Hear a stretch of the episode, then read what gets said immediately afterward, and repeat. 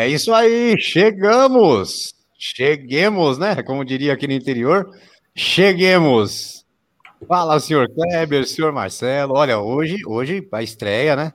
Coletiva na área, novo quadro para você aí chegando aqui no Esporte na área. Você que já acompanha no, no, nosso podcast, agora vai acompanhar com imagens, som e tudo mais, essa super resenha. Bom, vamos começar aqui dando bom dia, boa tarde, boa noite. É o nosso, é a nossa marca registrada. Kleber Scott, bom dia, boa tarde, boa noite, né, Kleber? Bom dia, boa tarde, boa noite, Márcio Romão, Marcelo de Mello, nosso, nossos seguidores aí no Twitter, no Instagram, no Facebook, no YouTube. Vamos que vamos. Hoje, duas feras da nação cristiana aí. A torcida corintiana em massa hoje, hein? É isso aí, e aí, Marcelão. Como que você tá, rapaz? Bom dia, boa tarde, boa noite. Bom dia, boa tarde, boa noite, Kleber, Márcio, os nossos dois ídolos da nação corintiana aí junto com a gente.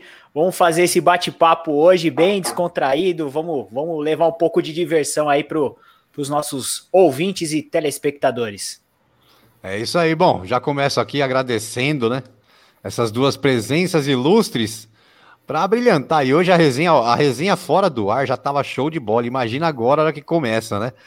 Wilson Mano, grande Wilson Mano. Bom dia, boa tarde, boa noite, meu camarada. Tudo bem com você? Boa noite, tudo bem? Um prazer estar aqui com você, estar junto com o meu grande amigo Wilson Macarrão. Faz tempo até que a gente não se vê. É, quando a gente para de jogar, realmente cada um tem seu destino, então a gente acaba se distanciando um pouco. E vamos aí para esse bate-papo aí. Um abraço a todos. É isso aí. Grande Wilson, Wilson Macarrão. Um prazer enorme revê-lo aí. A gente que já participou do podcast, agora estamos aqui, né? Todo mundo se vendo, né, Wilson? O Wilson que já entrou aqui no, no, no fora do ar assim, né? E aí, Virso? É um prazer enorme estar encontrando meu amigo Mano, meu parceiro de quarto aí várias vezes, né? E um prazer estar novamente com vocês aí. O Dura, onde eu vou, rapaz, o pessoal fala Wilson, Wilson do Corinthians, é o Wilson Mano. Eu, falei, eu, sou, eu, sou, eu sou o Wilson ruim, ele é o bom. Eu sou mais bonito que ele, mas ele é que era o bom. eu sou macarrão, é, goleiro. É, explicar sempre. Tem sempre que explicar. Falou macarrão, todo mundo sabe. É, né? É. Falou macarrão, todo mundo sabe, pô. É, verdade. É isso aí. Deixa eu começar dando boa noite aqui o pessoal do chat. O pessoal tá chegando já. Mandar um abração aqui, vamos lá. Ler aqui o chat rapidinho, ó. Ronaldo Farias chegando, ó, novamente representando os mascaradinhos da Vila Palmeiras. É, o pessoal lá perto do Marcelão, os vizinhos do Marcelo lá, ó. A galera da Vila Palmeiras, a freguesia. Verdade. Estamos aqui do lado. Galera. É, ó, aqui também Marcelo Moraes, grande Marcelinho, também é da Vila Palmeiras, mas hoje mora no Canadá. Tá lá no Canadá acompanhando a gente. Um abraço pro Marcelinho também. Ei, Outro amigo nosso, morando na Vila Palmeiras, hein? Meu Deus. Rapaz do céu. Não, e o pior é que os dois primeiros que eu falei são São Paulino, viu? Ronaldo e Marcelinho, dois São Paulino. Olha aí. Gustavo Ginês, ó, o Gu também tá por aqui. É, quem mais tá por aqui também, ó? Representações EOP. Opa! E aí, rapaziada? Ó, esse aí, esse aí é meu irmão, Evandro do Pagode, Michael Smith. Valeu, meu irmão. É, ó. Também tá por aqui. Grande Natanael, do canal Ser Flamenguista, não explica se vive, pessoal, os flamenguistas sempre dando um apoio pra gente. Um abraço pro Nath. Nath, brigadão pela sua presença aí. O Nath, que mais tarde tem live dele também lá no canal dele. Bom, Dona Patroa já tá por aqui também, ó. Andros Organizer já chegando. Fala, que então é, é isso aí, mas vamos começar. É, vamos começar a nossa resenha aqui. Por enquanto, o Marcelo não cobrou ainda, nem você, de, de mostrar as patroas aqui. Mas vamos, vamos começar por aqui. Vai lá, Kleber. Pode mandar a tá primeira, já manda na lata para esses dois. Ah, rapaz, primeiramente é um prazer primeiramente é um prazer recebê-los novamente, só que agora pelo YouTube, né? Foi um enorme sucesso a entrevista do Wilson Mano e do Macarrão pelo podcast. Quero agradecer aos dois. E a pergunta para os dois, tá? Vamos. É... Aí responde o mais velho. Olha eu quebrando os caras. O mais velho responde primeiro aí. Eu quero saber como é que é o Marcelinho Carioca. Como que, como que é o Marcelinho Carioca ali fora dos campos? Como que é? É difícil lidar com o homem? É fácil? Porque há uma dúvida séria pelo, com o comportamento do Marcelinho Carioca. E a nação corintiana quer saber a verdade, hein? Aqui é sempre a verdade. Fala para nós, como, como, que é o Marcelinho Carioca fora do campo? Difícil, Bom, mas... eu, eu convivi pouco com ele fora do campo, né? Convivi mais dentro do campo, né? Não, Wilson, Wilson, eu quero dizer assim, Wilson, o relacionamento, é, treinamento, antes do jogo ali, aquela coisa, aquela resenha, como que é o tratamento Não, ali do Marcelo? No dia a dia, no dia a dia, assim, pelo menos comigo, sempre foi normal. A gente trabalhava muito lá, treinava muito falta né, com ele. Então, eu tive um, um bom relacionamento com ele, né? Ele é, é cristão, né? Aquele negócio dele lá. E a gente acreditava, né? A gente acreditava. o Wilson já quis bater nele, Wilson Mano, já quis bater nele, que eu lembro da resenha aqui no podcast. O Marcelo, ele é complicado, ele é uma pessoa complicada. Ele, ele reza um terço e faz outra coisa, entendeu? Isso tanto dentro de campo como fora de campo. É, a gente conviveu um pouco dentro de campo, um ano, e convivemos também esse um ano, muitas vezes fora de campo. Então, quando envolvia realmente o futebol, ele era complicado. Eu tive um problema com ele, falei com vocês o que aconteceu na, naquela época.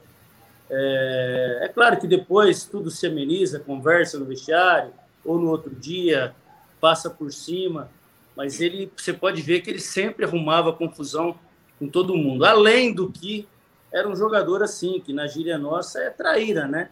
Ele perante o grupo ele fala uma coisa, mas depois para o pessoal da diretoria, principalmente, ele já reza outra coisa. E eu vi o Marcelinho muitas vezes pregar esse que o Cruz falou aí, atleta de Cristo, e ver ele parar no ponto de ônibus para dar carona para a mulher. Então, na Penha, eu vi ele várias vezes. Então é complicado, mas a gente tem amizade, a gente conversa. E até depois de muito tempo, rapaz, por incrível que pareça, há dois anos atrás, três anos mais ou menos, fomos fazer um joguinho da Yatuba. O pessoal ligou, até o Tupã passou aqui, foi dormir em casa, foi eu e o Tupã para lá fazer esse jogo. E o jogo estava marcado para 10 horas da manhã. Pô, o pessoal todo esperando lá numa chácara, reservado. O cara fez uma puta festa bonita, legal. Sabe que hora que o Marcelinho chegou, cara? Duas ah. horas da tarde, cara. Olha, não, todos né? lá esperando, eu, Ronaldo, Biro, Tupã, Vitor, é, o pessoal todo lá esperando, ele chega quase duas horas da tarde. Porra, eu já fui para cima dele, né? Ele achou ruim. É, só para lembrar. Eu só não vou brigar porque faz tempo que a gente não se vê. Eu falei, não, brigar você não vai. brigar você não vai. Você vai, vai apanhar, né? Não vai ter jeito. Mas até ali ele é cri rapaz. Aí fez o joguinho dele ali. Nós já tínhamos jogado, inclusive o primeiro tempo. Porque ele não chegava, não chegava. Pô, o pessoal que estava tudo ali pagou, foi uma festa fechada, o cara cobrou churrasco, música ao vivo. Então ele chegou, já entrou no segundo tempo, tal, brincou ali um pouquinho, depois ficou num cantinho lá, acabou não se, nem se misturando com a gente. É, eu achei até estranho. Ele disse que não ia, não podia sair muito nas fotos porque ele estava em campanha política, aquele negócio todo. E nós lá, eu, Biro, Ronaldo, Vitor, Tupã, é, o pessoal de lá, o Glauber, o pai dele, era uma festa, gostoso, se divertindo, tomando cerveja. E ele realmente, talvez, pelo fato de estar em campanha política, ele se reservou e não se misturou com a gente, não. Ô, mano, só uma questão, desculpa, Márcio. Ô, mano, dá uma forcinha pra gente aí para trazer o Tupanzinho aqui no programa. Eu já conversei com o Tupanzinho, já mandei, já mandei um áudio para ele pedindo, ó, Tupanzinho, participa lá com a gente e tal. Mas tá difícil, o homem nem responde o meu áudio. Dá um empurrãozinho lá para nós, o Wilson.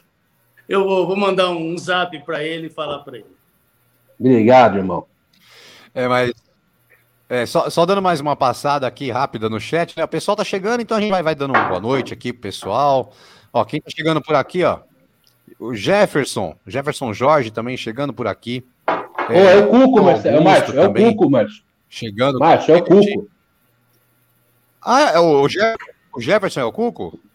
É o Cuco. Ah, meu, meu marreco de Playstation. Meu marreco preferido do Playstation, rapaz. Que é ele isso? tem que participar aqui com a gente. Aqui já falei para ele participar com a gente no, no, no programa de terça aí. O homem fica metendo a mala, mas tem que participar, o Jefferson.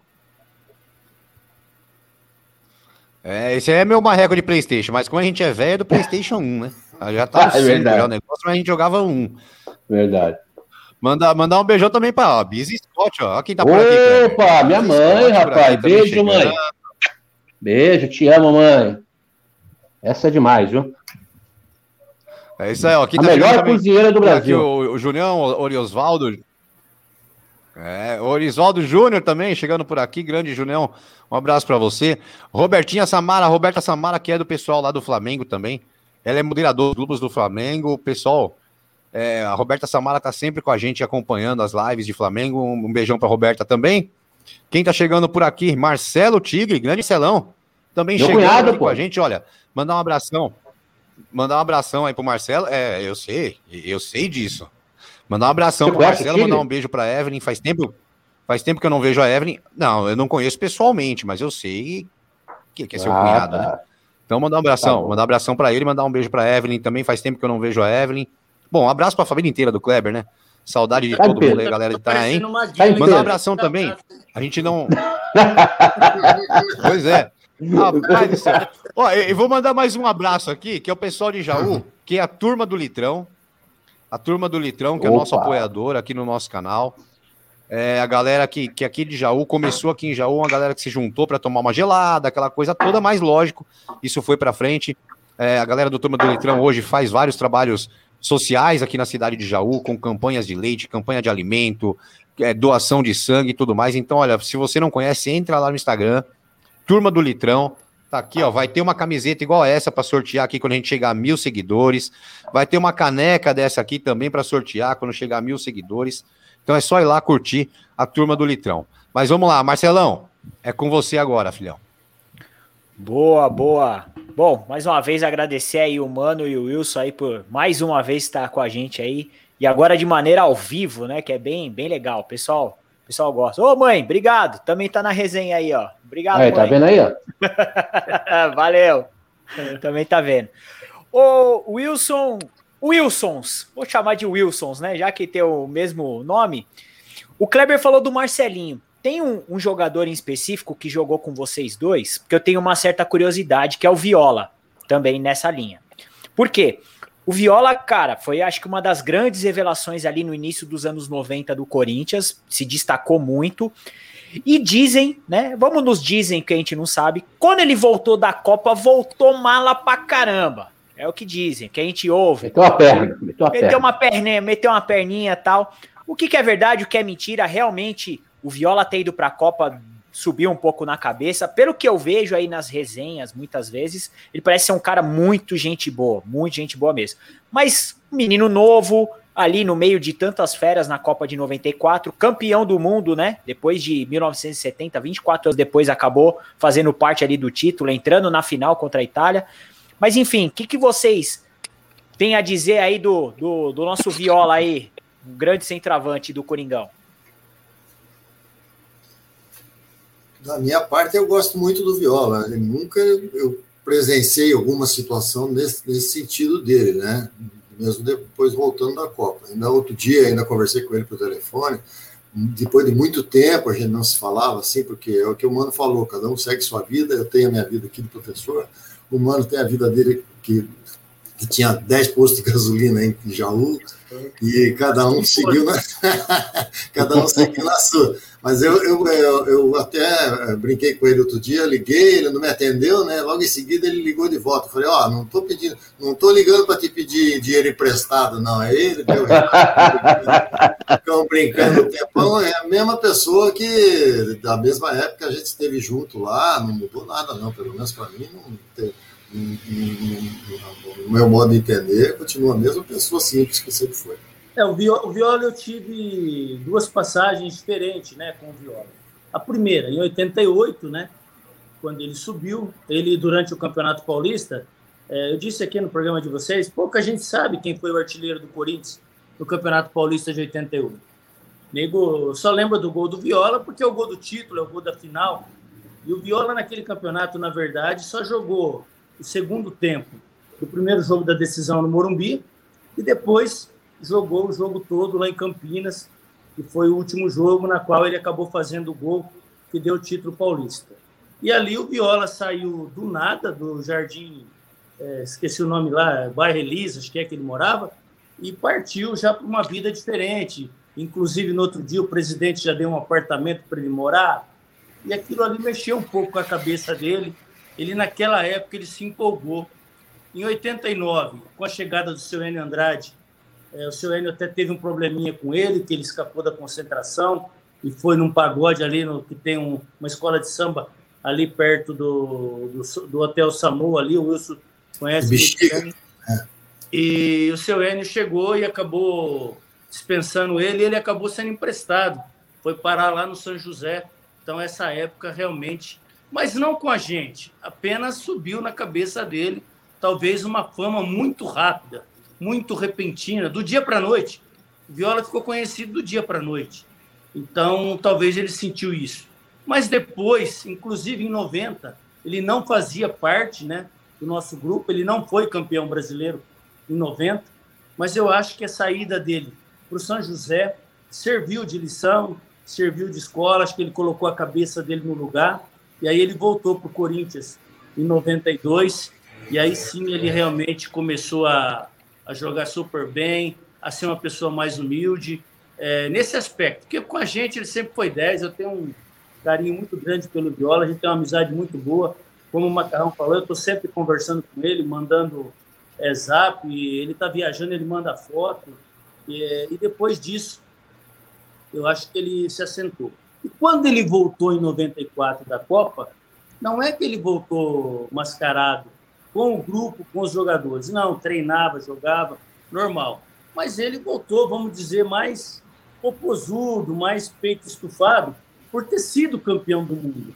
O que, em 90% dos jogadores, isso é natural, é uma autoestima que sobe ao natural mas ele, como pessoa e como jogador, sem comentários. E ele passa, ele passa, às vezes, a imagem daquele malandrão e tal, que é beberrão e tudo. Ele não bebe nada, ele só toma suco. Nunca vi o Viola botar uma, ah, um álcool na boca. É verdade. Às vezes ele saía não... na noite com a gente, acabava o jogo, nós estávamos liberados. Ah, vamos sair, vamos dar uma volta ali, vamos tomar uma cerveja. Você ia, chegava lá, estava tocando sertanejo, estava tocando pagode. O Viola dançava com um, dançava com outro, brincava. Parecia que ele tinha tomado uma dúzia de cerveja. É. Ele tinha tomado, era cinco Coca-Cola, filha da mãe. O cara é alegre mesmo, né? Ele tomava limonada suíça, acho que toma até hoje. Agora, é, agora ele tá metido, sabe do que, mano? É. Tá Muay Thai. Você vê ele treinando Muay Thai. Não, é, é, é uma vaza, cara. Ele treinando Muay Thai, ele faz pose pra câmera. É sacanagem. Legal. É outro que a gente quer trazer aqui, viu? O Viola, mano, na verdade, ele é de um bairro aqui muito próximo de onde eu moro. Ele é do Elisa Maria, Jardim Elisa isso, Maria. Isso. Que é do lá, que é basicamente um bairro, até para o pessoal entender, é um bairro vizinho do bairro do Gabriel Jesus, do Perialto. É muito próximo, assim. É praticamente tipo um bairro colado no outro, ou melhor, uma comunidade colada no, na outra, né? Porque é, fica na parte que aqui em São Paulo a gente chama de favela, no Rio de Janeiro chama de comunidade, né? Então o Viola veio, é muito próximo daqui onde eu moro, onde ele surgiu na época. Mas legal, viu, pô, eu, muito Marcelo, bacana. Viu? O Mano, Mano acho que deve lembrar dessa história, que quando ele retornou, ele não foi campeão é, brasileiro com o Corinthians mesmo, não. Ele estava fora, no São José, depois Sim. ele retornou. Ele retornou, começou a fazer gol, estava bem pra caramba, e o Matheus adorava ele, né, mano? Né? Ele tinha como se fosse um filho, assim, sabe? E o Viola é espertão, né? Então, e, eu, e o Matheus tinha uma mania de, de, quando ia conversar com a gente para fazer, para renovar o contrato, a gente entrava naquela sala dele lá, né, mano? Aquela mesona, é, aí entrou viu, o Viola, o Erasto e o seu Vicente do outro lado da mesa. E eu, o seu Vicente tinha mania de ficar olhando para a cara assim, tá olhando para a cara do, do sujeito, né? E não falava nada. Porra, e a gente né, esperando o que queria falar, ele vai renovar, quanto que vai ser, de luva, de coisa. Ele não falava nada, ficava olhando para a cara da gente. E aí o Viola já sabia da história, né? Chegou lá e o Matheus ficou olhando para a cara dele e nada. E nada. Aí o Matheus não se aguentou, fez assim para ele, né? Como que ele dizia aí, né? Porque a gente tinha que conversar, a, a gente começava a conversa. Uhum. Aí o virou para ele e fez assim também. aí o, o Matheus Tira esse menino daqui que eu não quero conversar com ele hoje, está ficando muito esperto. Porque a gente, a gente tentava argumentar, nossa, Vicente, estou ganhando muito pouco, preciso aumentar meu salário, tal, não sei o quê, vão renovar vai, mais tempo, tal, não sei o quê, bebê. E aí que começava a conversa. E ele era tão desgraçado que ele escrevia o valor que ele queria pagar para a gente desse tamanhozinho assim no papel, que você tinha que levantar Olha. assim para ver. E aí ele falou, não, isso é muito pouco, não dá, sabe? Então ele, aí começava a conversa. Aí o Viola matou ele naquele dia, teve que voltar outro dia para renovar. Ô Wilson, é, eu tenho uma dúvida aqui. Márcio, está nos ouvindo aí, Márcio? Tá beleza? Eu acho que o Márcio está ouvindo a gente, não. Wilson, é, a gente tem uma, uma, uma, questão também com você. Você sempre foi um excelente goleiro, mas sempre foi reserva ali do Ronaldo. É, eu fico pensando, e eu tenho certeza que a nação corintiana também. É, você era um goleiro que, se você for ver hoje em dia, Wilson, você jogava fácil em qualquer time grande hoje, hoje no Brasil. Você era um excelente goleiro também. Você nunca pensou ali, é, você ficou bastante tempo como reserva do Ronaldo ali. Você não pensou ali, ah, sabe uma coisa, eu vou embora, vou tentar é, pegar um outro time aí, tal. Ou você preferiu falar, não, eu tô no Corinthians, vou ficar por aqui mesmo, eu tenho uma moral, você tinha uma grande moral com, um grupo, sempre foi um cara líder, né? É, eu, queria, eu tenho essa dúvida. É, por que, que você resolveu ficar tanto tempo aí como reserva do Ronaldo? Eu, eu brinco que hoje as crianças que eu dou aula lá, então, mas você jogava mesmo? Eu falei, eu jogava, né? Mas do que o senhor jogava? Eu jogava de teimoso. eu, jogava de, eu brinco com eles que eu jogava de teimoso. Não, eu, é o seguinte, eu, eu, eu cheguei no Corinthians com 32 anos já, né? Eu já. O primeiro contrato que eu fiz no Corinthians foi de três meses eu estava com passe livre, que antigamente se pegava passe livre com 32 anos, né? Eu tinha jogado no Pinheiros, no Colorado, no Guarani, no Novo Horizontino, no CSA. E, e aí, em 90, eu fiquei seis meses desempregado. E tive que ir lá para o Paysandu no final, lá em setembro e tal, porque não arrumava nada, cara. Eu nunca tive empresário, sempre eu que corria atrás das coisas e tal. E, e antigamente era do clube, né? Então, se pertencia ao clube, para acontecer alguma coisa, você tinha que ser liberado, comprar o passe e tal. Sim. E, e, aí eu cheguei no Corinthians com 32 anos. Eu sabia que no Corinthians era difícil de eu jogar pela qualidade né, e a condição do Ronaldo, que sempre foi um excelente goleiro e ídolo, do, formado dentro do Corinthians, ídolo dentro do Corinthians. Né? Então, eu, graças a Deus, tive a oportunidade de entrar muitas vezes, porque o Ronaldo, volta e meia, pelo temperamento dele, era expulso, e aí eu entrava e tinha que jogar outro jogo, tudo. E, e, o clima que a gente vivia entre os jogadores, o Mano pode confirmar com vocês, assim, era muito bom. A amizade nossa. Tanto é que a gente tem amizade até hoje, com uma grande maioria. Um ou outro aí que a gente não, não, não se pica muito. Mas a grande maioria a gente tem amizade boa, assim, de, de, de respeito, né? E surgiram oportunidades. Agora até estranhei do volto, volto a ter saído para o Cuiabá, porque, é, assim, e, e e jogar no Corinthians é diferente, cara. Eu, eu te falo porque eu joguei em outros clubes e eu, quando eu fui para o Corinthians eu vi que realmente é diferente. O tratamento que eles te dão, assim, o respeito que se tem com você. Depois que eu parei de jogar, até hoje, aonde eu vou, o Corinthians abre as portas para mim, sabe? É, a, a, pessoas que, que me conhecem através do Corinthians abrem muitas portas. Então eu não me arrependo de ter ficado lá, não. Eu, surgiram oportunidades para sair, até para jogar. Como eu já estava numa situação de 32, 33, eu encerrei com 38 anos. E vivendo essa situação de estar num clube que tá, teve um ano que a gente perdeu três jogos. Né? Eu ganhava bicho integral também, entendeu? E, e não é, é questão financeira, é questão do ambiente que a gente vivia, da forma como a gente trabalhava e do, do respeito que as pessoas tinham pela gente. Então eu optei por isso. E outro, o Corinthians também sempre foi um clube.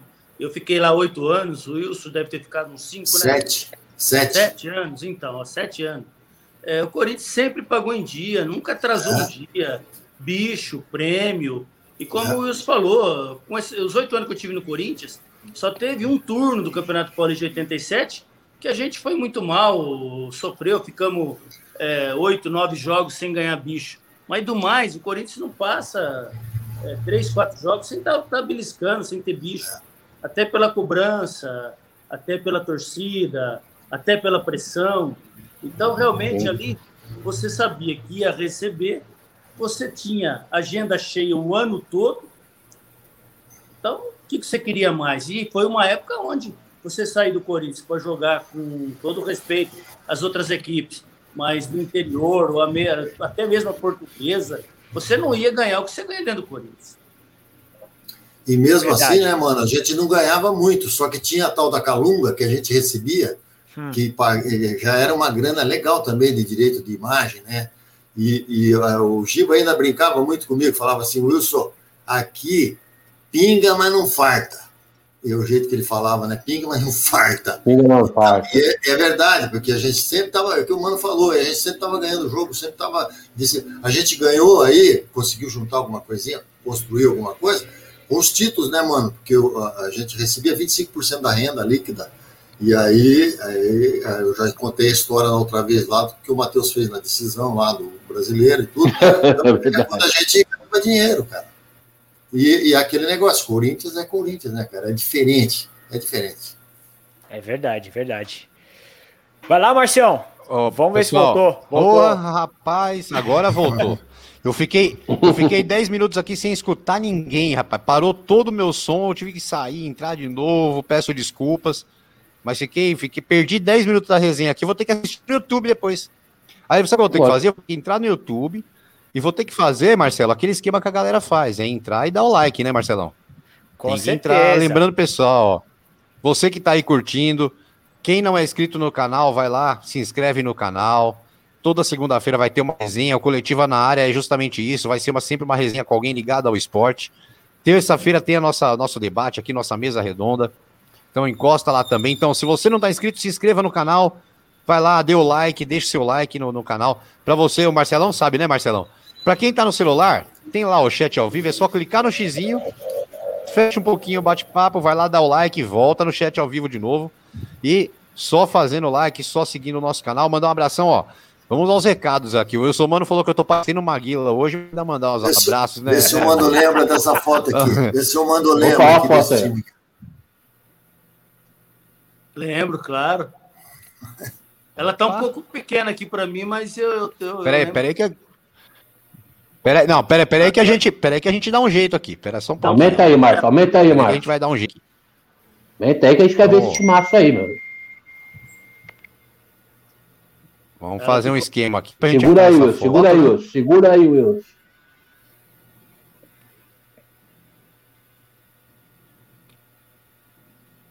Macarrão vai que vai. Muita calma nessa hora. Agora, agora vai, ó. Pode até aproximar um pouquinho mais. Ou... Aí, só as escolas aí mandando aí, os negócios da escola. Ah, que beleza. Manda a molecada. Tem 21, manda... tem 21 turma, cara. Comenta aí, um pouco ó. da foto aí, mano. Não, na verdade eu pensei que era uma foto, mas não é não. Eu, eu não tô lembrando. Onde é? Lá em Maceió. Em Maceió. Ah, Maceió. Maceió. Eu, você, o Hamilton, aquele da portuguesa, o Viola, o Márcio Santos aí do lado, China. Ah, foi. Cafezinho. Festa do João Feijó, não foi? Isso, já foi no ah, final do ano lá que eles convidaram. Agora eu recordei. Paulo Sérgio tava. Paulo Sérgio, é. É. Só, só uns caras só, só uns cara ruins de bola, né? É.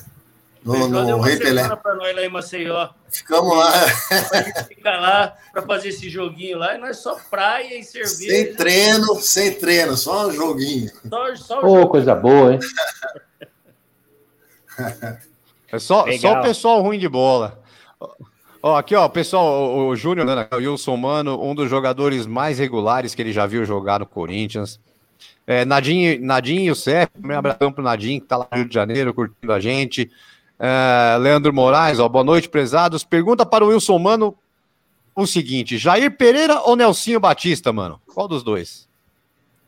Olha, rapaz, os dois é meio semelhante a maneira de trabalhar. Agora, como a gente foi campeão dos dois, fica até difícil, né? Você sobressair. Mas eu acho que o Nelsinho ele foi um pouquinho acima à frente do Jair naquela conquista nossa do brasileiro. Eu acho que ele e o Flavinho Trevisan foi o ponto fundamental, a chegada deles, porque nosso grupo estava bastante dividido na época. A gente estava com um treinador que, na verdade, que Deus o tenha, que me perdoe, no final virou até meu amigo, mas não sabia nada de bola.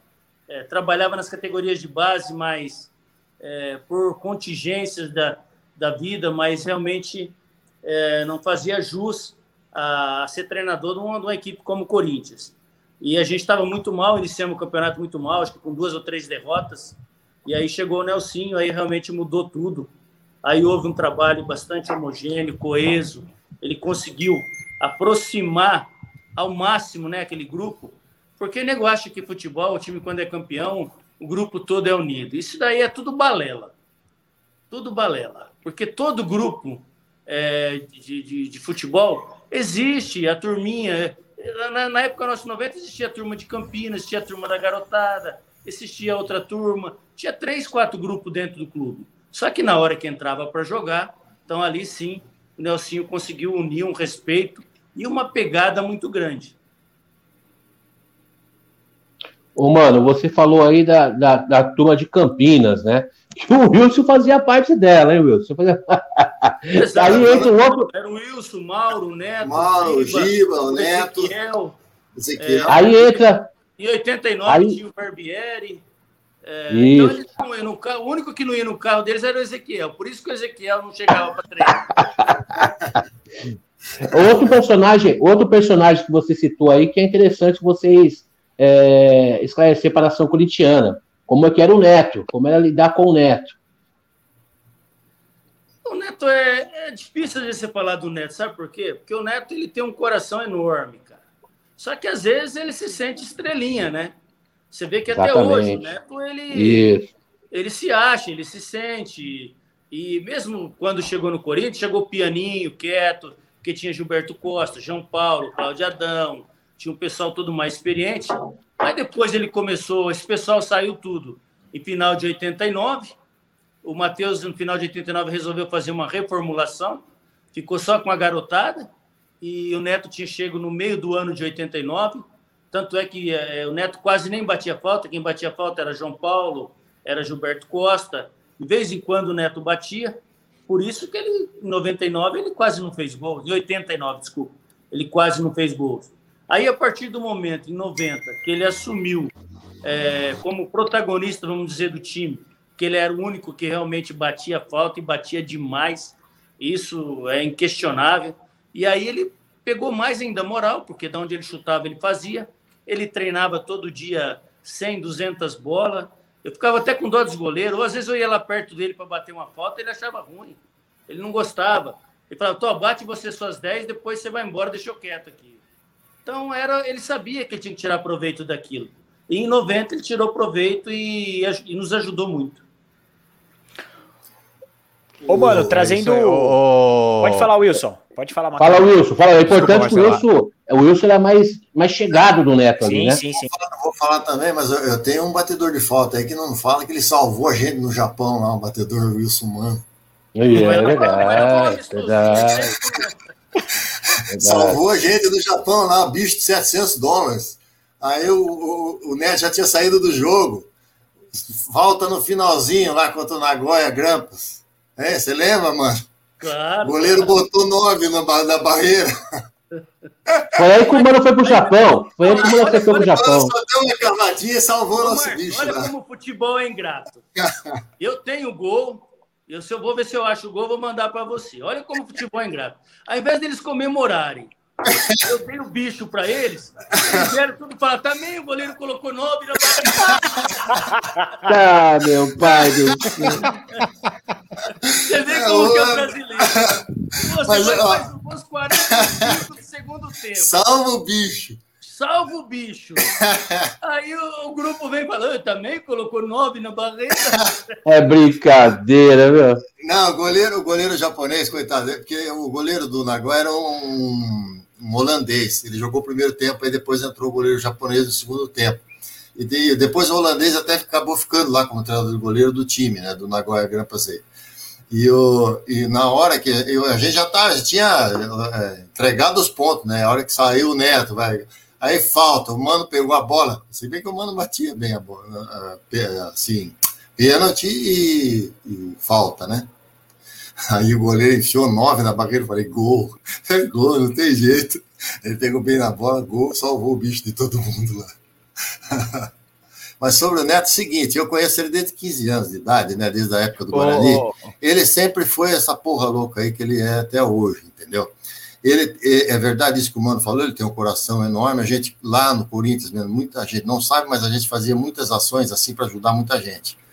E a gente nunca falou para ninguém, nem saiu em jornal, nem nada, porque não era o objetivo de, é, nunca disso, né? Mas a gente já chegou a comprar carrinho de pipoca para cara que estava desempregado, que precisava lá, corintiano que precisava. Era, então, uh, todos sempre ajudavam. O Mano sabe disso, porque eu, eu era chefe da caixinha, era presidente da caixinha, o Mano ficava junto comigo no quarto, a gente ficava lá fazendo os cálculos lá, que antigamente não tinha Excel, não tinha essas coisas, era tudo na mão mesmo. E, e assim, sempre ele era um dos primeiros a, a querer colaborar, a querer ajudar e tal, e cesta básica para um e cesta básica para outro. Mas ele sempre foi assim, esse jeito dele falar o que, o que pensa e sem medir consequência, e aquilo que, que falou. Em 90, é, é, ele estava iluminado, e o grupo era bom. O grupo, assim, tinha as deficiências, as dificuldades, só que o grupo tinha qualidade, e é, era um grupo que é aquilo que o Mano falou, entrava para dentro do campo, meio que esquecia as diferenças. Muitas vezes tinha alguma diferença de um ou outro, como é, normal num grupo, né? De homens, aí todo mundo lutando pelo seu espaço. E, e só que entrava dentro do campo era um pelo outro sempre, né? Independente de quem jogasse, era um pelo outro, né? E depois mudou um pouquinho, porque daí bom, agora vocês correm e eu resolvo aqui, né? E aí já não é bem assim a coisa, né? Futebol é coletivo, né? Então, cada um dentro da sua função, fazendo aquilo que pode fazer melhor, mas se você puder ajudar seu companheiro, você, você vai ajudar. E aí, se o cara se, se nega a se ajudar nessa situação, já fica isolado numa situação, né? Eu fiquei muito magoado com ele outro dia, porque, inclusive, é, eu nem, nem esperava isso dele, porque a gente tem, eu conheço a família dele de muito tempo e tudo, e ele falou num programa em alguns tempo, algum tempo atrás, e eu, eu me preocupo, que não me preocupo nada com o que falam de mim. Por quê? Porque eu, eu me conheço, eu sei a forma como eu ajo, né? Eu me preocupo pelo seguinte, porque hoje eu trabalho com crianças, e as crianças, elas, elas é, assim, têm é, a gente, o Eumano, eu, o Neto, as pessoas, como um ídolo, né? Então, o que, que a gente, o que eu me preocupo muito, é, eu brinco com esse negócio de teimoso, porque eu procuro passar para meus alunos o seguinte, que ele, ele tem, ele pode até não jogar nada, mas ele tem que ser primeiro cidadão, ele tem que ter responsabilidade, ele tem que gostar. Hoje em dia, infelizmente, as pessoas, muitos pais, muitos pais empurram o menino para jogar futebol para ganhar dinheiro acho que a última coisa que a gente pensava na nossa época era ganhar dinheiro, porque o, o que mais importava para a gente era, era jogar, assim, porque gostava de jogar futebol primeiro. Dinheiro é consequência que vem, entendeu? E outro dia ele falou que ele, ele, ele sempre tinha que estar bem, porque ele sabia que ele tinha que fazer um gol se eu entrasse. Em vez do Ronaldo entrar, era eu que estava jogando, porque sempre ia sair 1 a 0 né? Porque eu que estava jogando. Então, eu achei aquilo, assim, uma, uma coisa totalmente desnecessária. E, e, como hoje eu lido com muitas crianças, as crianças vêm questionar a gente. Então, é, é, é, é, essa inconsequência dele em termos do que, do que ele pode atingir, né, é que, que eu não concordo, tá?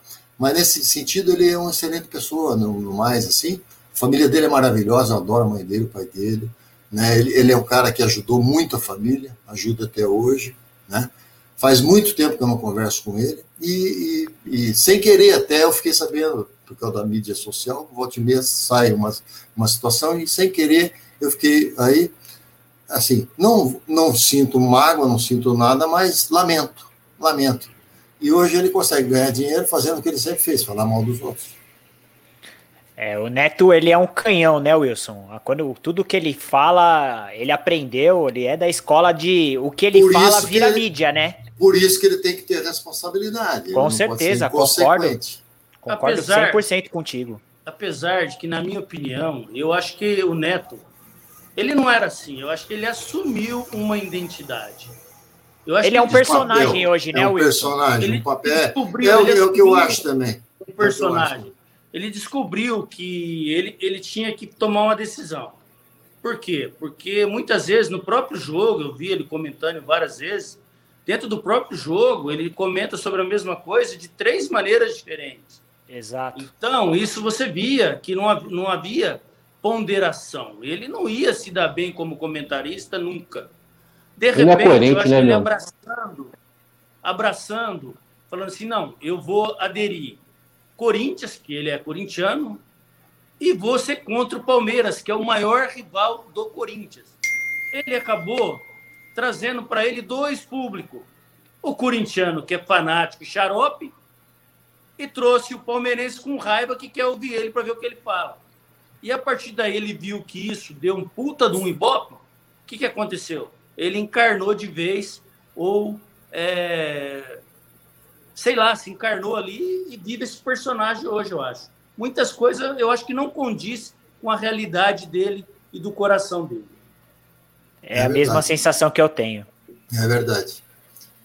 Eu acho que ele não pode misturar, ele não pode misturar assim a pessoa, o ser humano, com o profissional. Ele pode até criticar o profissional, não tem Como eu, eu, eu te falo, eu, se ele deu essa opinião sobre mim, eu respeito a opinião dele. Eu não concordo, mas eu respeito a opinião dele. É só pegar os jogos que eu fiz, a média de gols que eu tomei e o que e quando aconteceu isso. Só isso. Então mas eu, eu acho que com isso. Eu acho só é uma responsabilidade muito grande, não só falar de mim, mas de falar dos jogadores que estão atuando hoje em dia. Eu acho que o mínimo que você tem que ter é respeito pelo ser humano. Porque o cara está lá, ele tem família, ele tem é, pessoas que estão acompanhando, né? E, e, assim, ele pode. É, o que você falou, ele é um canhão, ele tem uma, uma força de mídia muito grande. Então ele, tem, ele não pode ser irresponsável, tem, e inconsequente, ele tem que ter responsabilidade naquilo que ele fala. Então, mas só para não querendo ser advogado do diabo, mas agora eu lembrei de um caso que aconteceu comigo também com o Neto há pouco tempo atrás. Ele estava dando entrevista num programa, não me lembro agora, e ele disse: o primeiro gol é, contra o São Paulo, que foi na quinta-feira, quem fez fui eu. Está aí claro e notório para todo mundo ver. O Wilson estava lá. E ele disse, o entrevistador, que ele falou: Você acha que o Mano fez o gol? A bola bateu nele e entrou. Eu chutei para gol, a bola bateu nele e entrou. Mas aí, até depois, eu tive a oportunidade de encontrar com ele, cheguei até no programa dele. Aí eu questionei isso dele. Ele falou: Não, estava zoando, brincando. tal. Então eu acho que, pelo tanto que ele gostava do Wilson, pelo relacionamento que eles tinham, Principalmente essa panelinha de Campinas, que a gente brincava, falava é. Mas é, não, mas era um. Mas não é a panela, né? É a caravana da vitória. eu acho que ele falou no sentido, é, zoando. Como ele disse, ah, eu chutei, eu bateu no mano e entrou. Como eu às vezes brinco também é, com viola, eu brinco no programa, não sei se eu brinquei no programa de vocês. Falei, não, eu chutei pro gol, a bola bateu no viola e entrou. Então, às vezes, eu acho que ele deve ter falado desse jeito. Ah, também o macarrão no gol, você não, já saía perdendo de 1 a 0. Mas eu acho que foi, e tenho quase certeza, isso, que foi então de zoeira, de brincadeira.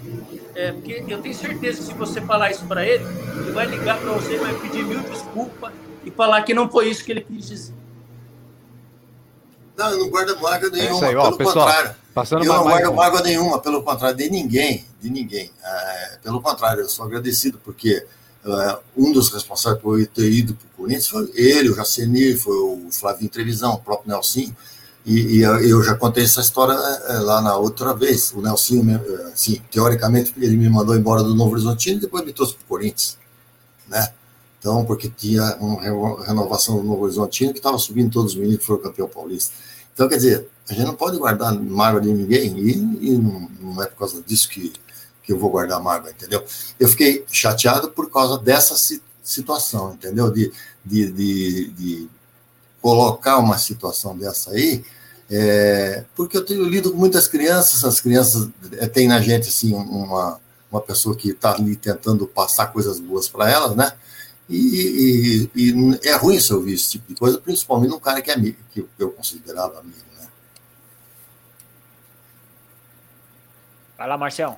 Ó, pessoal, dando mais uma passadinha aqui, deixa eu mandar um abraço pro Murilo Lian, grande pudim aqui da Rádio Jauense, aqui a rádio de Jaú, né, mano? O pessoal da Rádio Jauense está sempre acompanhando a gente aí, sempre acompanhando o 15 e tudo mais. O Ângelo Marinatti que falou até sobre o 15, daqui a pouco a gente vai conversar um pouquinho com o Mano sobre a, situação atual do 15.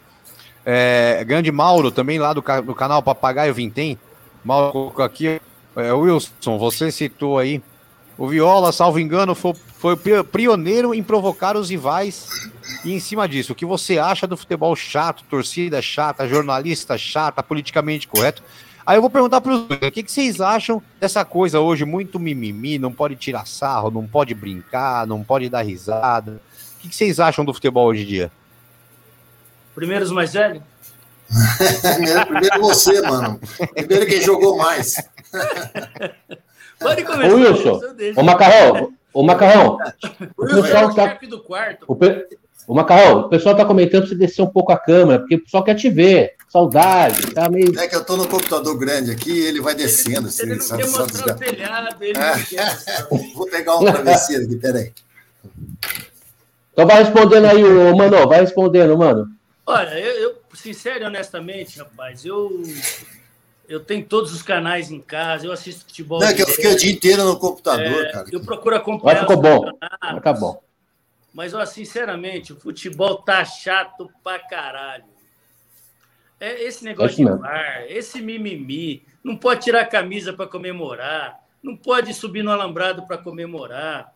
É, não pode isso, não pode aquilo. O cara não pode fazer uma graça na frente do, do, do defensor, não pode. É, o futebol perdeu totalmente a essência de futebol. O futebol está mecanizado, virou um, um computador, ele está mecânico. É, não existe impedimento de um centímetro, gente. Eu falo que hoje, os maiores injustiçados dentro do futebol hoje, e os caras mais perseguidos chama-se arbitragem.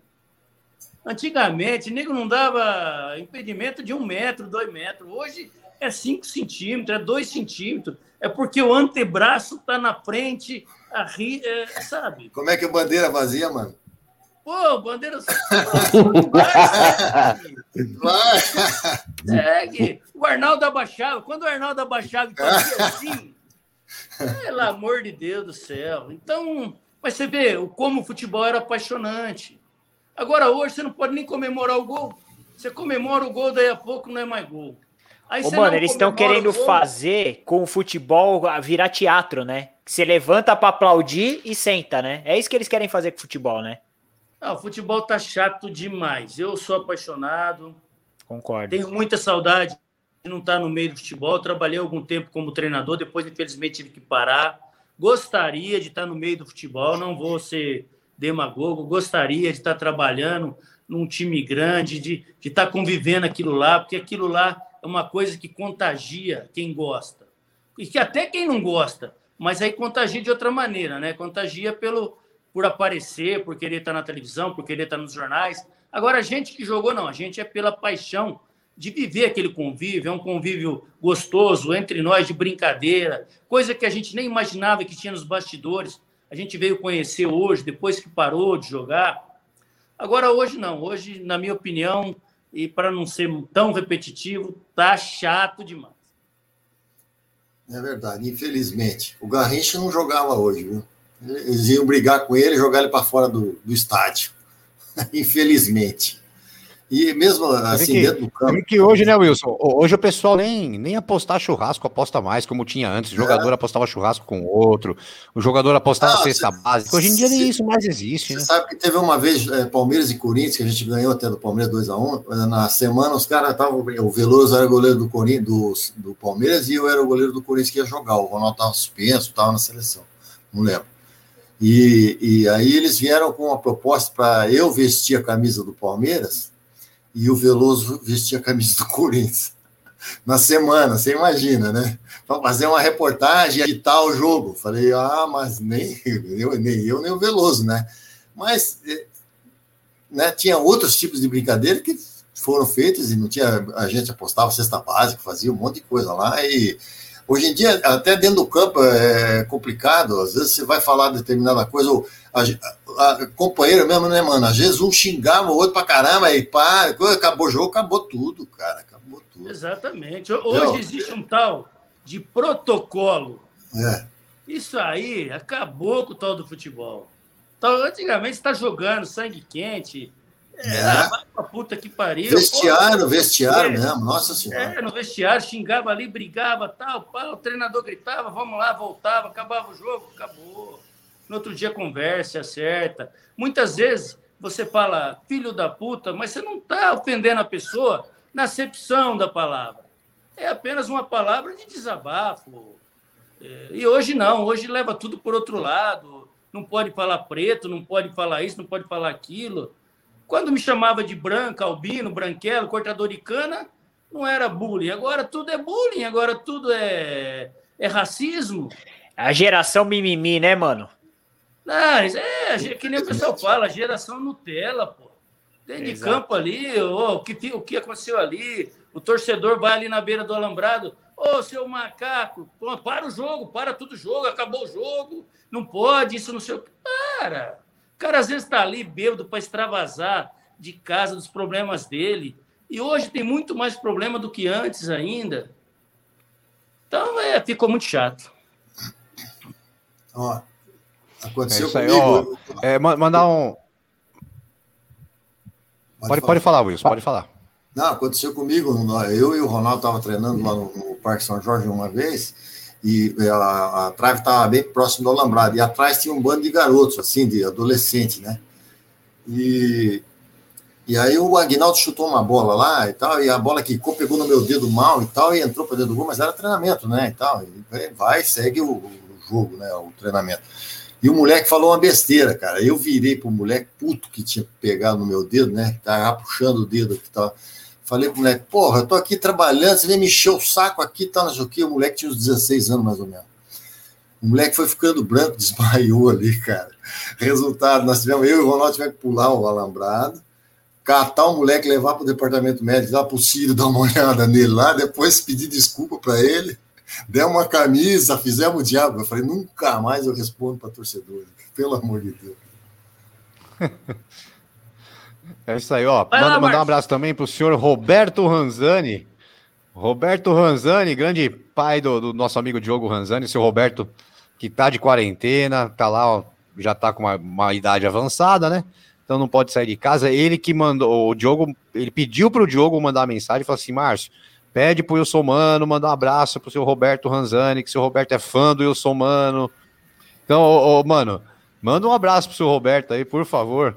Roberto Manzani, aqui é o Wilson Mano, um grande abraço pro senhor. E se cuida, fica de quarentena aí mesmo. O senhor torcer pro nosso Coringão por muitos e muitos anos. Um abraço, seu Roberto. Hoje o homem não dorme, Márcio. É isso aí. Bom, oh, tem. Ah, hoje, hoje não dorme. Nem ele, nem o filho, né? Que o filho também é outro corintiano roxo. Mas vamos lá, ó. é, a gente vai lá pro ABC. Oh, agora uma pergunta para os dois aqui, ó. O, Marce, o Marcelo Moraes, que tá lá no Canadá, também tá perguntando aqui o seguinte. Pergunta para os convidados: qual o jogo inesquecível da carreira deles, aí de vocês dois, e qual o rival mais carniça que vocês enfrentaram? Os mais velhos, vai. Rival mais carniça era o Palmeiras, aquela seleção lá, pelo amor de Deus, era difícil, viu? Eu também acho, um dos jogos mais difíceis. E o jogo inesquecível, Wilson? Era mais. E para mim, o jogo inesquecível, é, eu, eu vou dizer dois. Um pela importância e outro pelo que eu fiz. Pela importância, aquele primeiro jogo contra o São Paulo, por ter feito o gol logo aos cinco minutos, por ter revertido uma vantagem, né? Aquilo ali tirou um peso da, de cima da gente, levou a gente para o segundo jogo com mais tranquilidade, porque se nós tivéssemos talvez que entrar para vencer o segundo jogo, eu acho que poderia ser complicado. Agora, um jogo especial para mim foi em 92, Corinthians e Macarrão tava, o Wilson tava, Corinthians e Cruzeiro no Mineirão, eu fiz dois gols, um de cabeça, um de falta, e errei um pênalti ainda. Errei não, né? Eu fiz, o juiz mandou voltar e Zé Carlos pegou.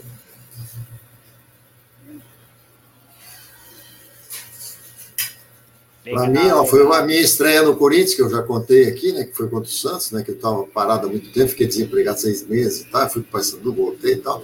E aí tive que entrar no final lá, uns 15 minutos finais, peguei uma bola no ângulo, do, uma cabeçada do Pedro Paulo, e a torcida começou a gritar meu nome, aí deu uma, aquela tranquilizada geral, assim, de, quem está chegando no clube, né, com 32 anos.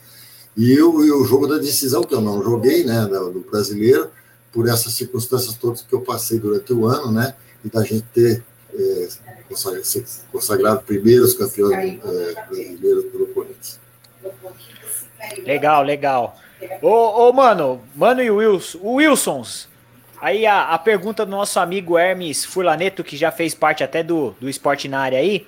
Ó, queria saber dele se tem a sensação de que os jogadores encaram apenas como profissão e sem gana por vitória. Jogadores com potencial para jogar preferem ficar anos na reserva de um time por salário? Acho que acho que é, a gente tem muitos casos aí hoje, né, que a gente acaba enxergando isso, mas eu, acho eu que posso, vocês podem falar com propriedade. Eu posso responder por mim. Eu não fiquei no Corinthians pelo salário, fiquei pela, pela circunstância de ser um clube grande, de me tratar com muito respeito, né, e de, de ter um grupo que, que, é, que, que eu podia confiar, né. E sempre que eu entrava, era tratado com respeito também. Então, não fiquei só pelo dinheiro, não tive oportunidade para sair para ganhar mais dinheiro. Eu acho que ele está querendo, o Hermes está querendo dizer aí, o, o, o, o Wilson e mano, esses Lucas Lima da vida, né? O Scarpa, esses caras que querem ficar no clube lá só recebendo um milhão por mês. E aí quem vai sair? Vai sair como, né? É, na verdade, eu acho que hoje é completamente diferente, né, da nossa época. Nossa época, um cara novo e, e com potencial, ou que tinham uma confiança muito grande nele, é, até os 30 anos, que antigamente com 32 anos já era considerado velho, eu mesmo parei com 32 para 33 anos. Então, mas eu acho que hoje acontece muito isso sim. Por quê? Que envolve contratos de 4, 5 anos. Envolve contrato, Lucas Lima, não sei se é verdade, ah, ganha um milhão no Palmeiras. Se ele pedir para sair do Palmeiras, rescindir o contrato, e deixar de ganhar um milhão para ir ganhar quanto em outro clube? 100 mil, 200 mil? Então, eu acho que ele vai preferir ficar quietinho, joga um jogo, fica 3, 4 no banco, tá no grupo, tá ganhando bicho bom, tá ganhando salário gordo. O Palmeiras hoje paga em dia. Para que, que vai sair? É que nem o caso do Walter, uma opinião minha, né? A gente não sabe o que aconteceu lá. Se foi o Corinthians que quis liberá-lo, ou se foi ele que pediu para sair para querer jogar. Se foi ele que pediu para sair e querer jogar, é, eu acho viu, que é uma atitude errada.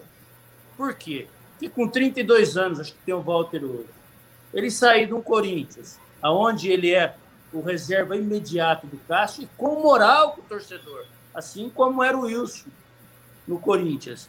É, para ir para um Cuiabá, primeira coisa, eu não acho que o Cuiabá vai pagar 250 mil por mês para ele. Segundo, era para o Walter ter saído ano passado, ano retrasado, para o São Paulo. Aí o Corinthians foi lá, aumentou um pouquinho o salário dele e segurou ele no Corinthians. Então, eu não sei qual o que aconteceu. Se aconteceu por ele, eu acho que ele acabou é, dando um tiro no pé. Agora, se foi porque o Corinthians forçou a barra, aí infelizmente a gente, aí ele está certo, tem que ir e vai jogar. É isso aí, manda um abraço pro Denão também. Aí, Marcelão, Denão por aí, ó. O Denão aí, é. ó. Rapaziada, cheguei agora do trabalho para prestigiar e gostar. É. Trabalhou comigo. Corintiano doente. É, mandou aqui, ó. Cheguei agora do trabalho para prestigiar e gostaria de mandar um abraço para o Macarrão e o Wilson Mano. Sinto saudade dos jogos que eu fui e entrava de mão dada com o Mano em campo. Ele era pivetinho aí, mano. Já andou de mão dada com você, você nem sabia, tá vendo? Não. Mas eu sou novo oh, ainda, o, Diogo, o Diogo Ranzani.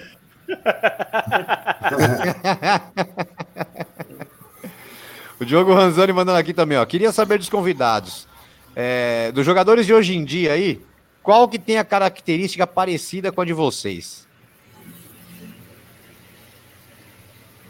Rapaz, Jogador brasileiro ou não, né? É complicado. Eu, eu, sinceramente, eu não sei quem dizer, não.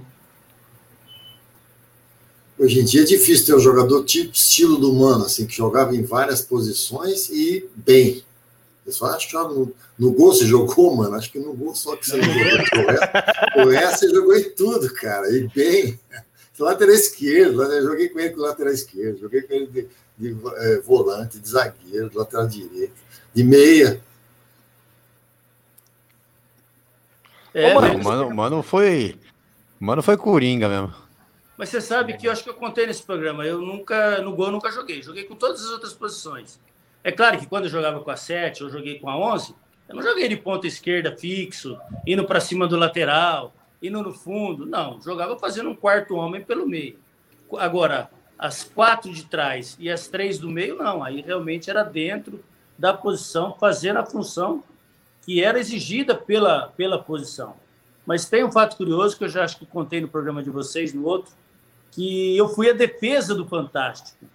Em 89, no Maracanã, é, o Corinthians ganhou de 1 a 0 do Flamengo e eu acabei salvando dois gols em cima da linha, atrás do Ronaldo já, e inclusive um aos 45 do segundo tempo, tirando uma bola de peixinho.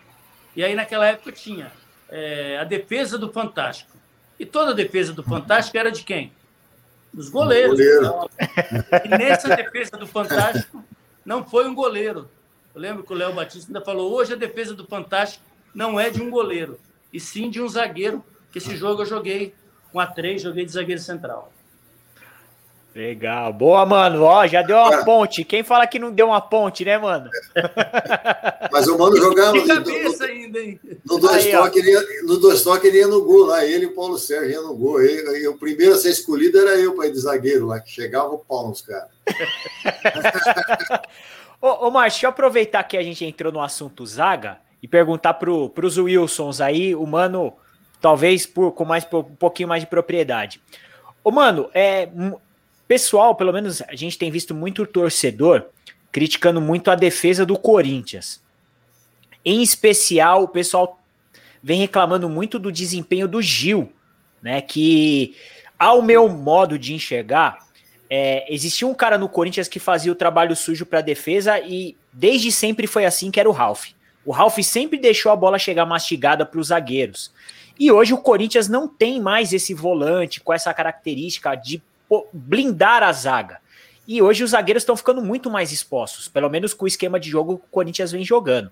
Então eu, eu queria saber de vocês, né? É, o que, que vocês acham realmente? Esse esquema do Corinthians é um problema para a zaga? Ou os zagueiros, o Gil hoje já está chegando na, nos 33 anos, apesar de fisicamente estar tá muito bem, mas ele tá tendo esse problema mesmo de ficar no mano a mano, coisa de, sei lá, três, quatro anos atrás ele tinha uma velocidade, ou realmente o Ralph é que fazia esse, esse, trabalho sujo e ajudava a defesa do Corinthians a ser menos vazada durante tantos anos?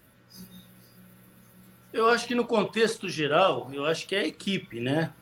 Quando a equipe não se encontra bem, quando a equipe não se mantém um grupo, não se mantém uma equipe que joga sempre, isso é, dificulta bastante. Tem havido muita mudança na zaga. O Gil joga com um, o Gil joga de quarto zagueiro é, com um lateral esquerdo. Aí no outro jogo joga um outro zagueiro improvisado. É, volante, nunca joga os mesmos, está sempre mudando. Eu acho que essa inconstância da equipe acaba pesando. E eu vejo o Gil como um grande zagueiro, talvez o melhor ali da zaga do Corinthians, com certeza. Agora, é claro que tem duas coisas que com o tempo também pesam. É a idade e talvez eu sinto que às vezes ele não está tão é, motivado nesse momento para jogar no Corinthians, talvez pelo que o Corinthians vem apresentando, pelo fraco rendimento. Hoje eu vejo muito isso nele, no Cássio. Já no Fagner, não. O Fagner é sempre aquele motorzinho meio ligado ali, é, chegando. Mas muitas vezes eu sinto isso deles. Vai lá, Macarrão. É, e, e o que o Mano falou, é, você jogar a cada hora com o time dificulta bastante. E, e à medida que os, principalmente zagueiro, né? É, hoje em dia, com a velocidade que está se jogando, né? A falta de espaço, você tem que ter um, assim, uma aproximação maior, gente de velocidade, é aquilo que você falou com relação ao Ralf. Normalmente, é, já chegava mascadinho ali para ele poder chegar e sair jogando e tudo.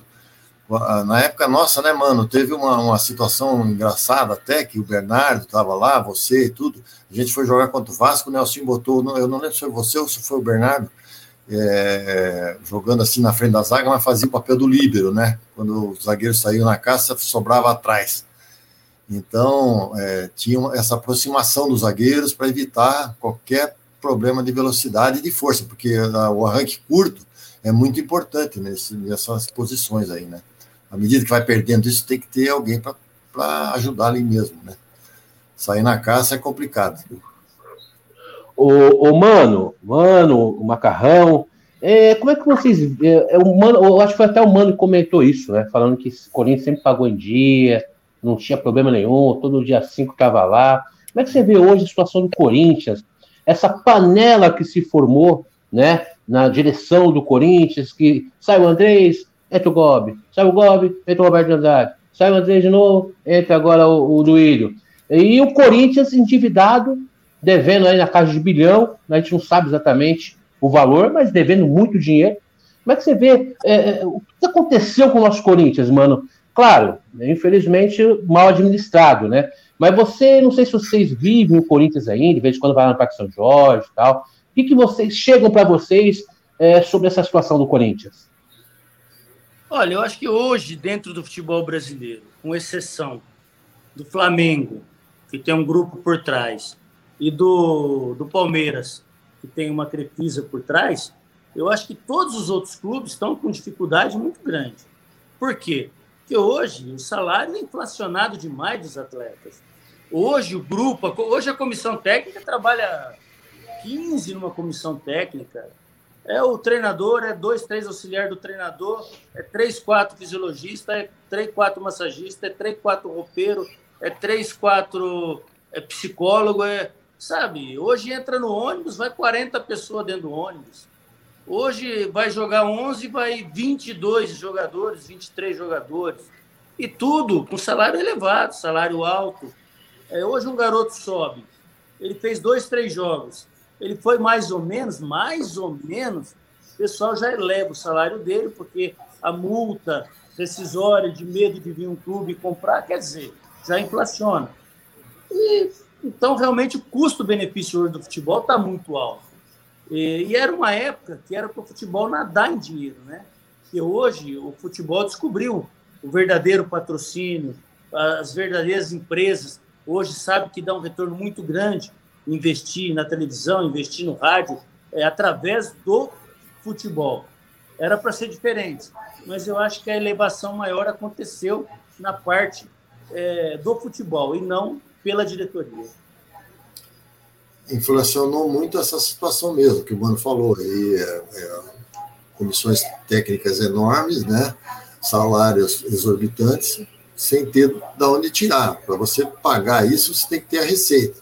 Os clubes europeus conseguem se manter por causa dessa situação toda aí. Têm o naming rights, tem, tem a, a, a televisão, tem os estádios lotados já, com venda de carnês para a temporada toda e, e venda de camisa, tudo, e tem de onde tirar para poder bancar aquela situação. A gente está querendo imitar essa situação, mas sem ter a retaguarda necessária. O Palmeiras tem, o Flamengo tem, talvez o Atlético Mineiro tenha, porque o que gastou esse ano aí com, e está construindo uma arena ainda lá. Mas eu, eu, trabalhei no Cruzeiro também. O Cruzeiro era um clube assim, tipo Corinthians da nossa época. Eu não atrasava um dia o salário, era tudo certinho. Eu saí de lá com o Nelson em dezembro. Em março, os caras me ligaram aqui em Campinas que eu tinha dinheiro para receber ainda lá, para mandar conta para eles poderem depositar. Era super organizado e virou o que virou hoje. Uma dívida enorme, uma situação eh, assim caótica na Série B, um clube como o Cruzeiro, grande como o Cruzeiro. E é o que acontece com o Corinthians. Tem essa situação do estádio, que vai ter que pagar, né? Então, é complicado. E tendo é, uma partida, é, né, agora... para poder disputar campeonato bem, né? É. Ô, ô, Wilson, agora aproveitar aí você na, na, posição de goleiro, né? Vamos falar um pouquinho, até porque eu, eu e o Wilson, mano, como a gente é aqui de Jaú, a gente é, é, é, suspeito a falar. Mas o que você acha aí dessa saída do Walter do Corinthians indo para o Cuiabá? E, e, essa história que tá rolando hoje na internet, que o Grêmio tá atrás aí fortemente do, do Cássio para tentar levar o Cássio para o Grêmio. O que, que você acha da, da ida, de, da possível ida do Cássio e de, dessa saída do Walter aí? Pois é, eu acho que foi um, um contrapé aí, porque o ideal seria a saída do Cássio para o Grêmio e o, e o Walter assumir a condição de titular no, no Corinthians, né? Ou o próprio Walter sair para o Grêmio, que é um clube que está ao nível dele, né? De, da, da condição dele de profissional, né? É isso que eu, que eu, que eu penso. Acho que, acho que atropelaram um pouquinho as etapas aí. E aí, mano, o que, que você acha dessa história? Com certeza, né? eu até falei aqui. É, eu também, o, Carl, o Walter é daqui, a gente às vezes se encontra por aqui, se tromba. É, é o que eu falei, a gente não sabe a real situação.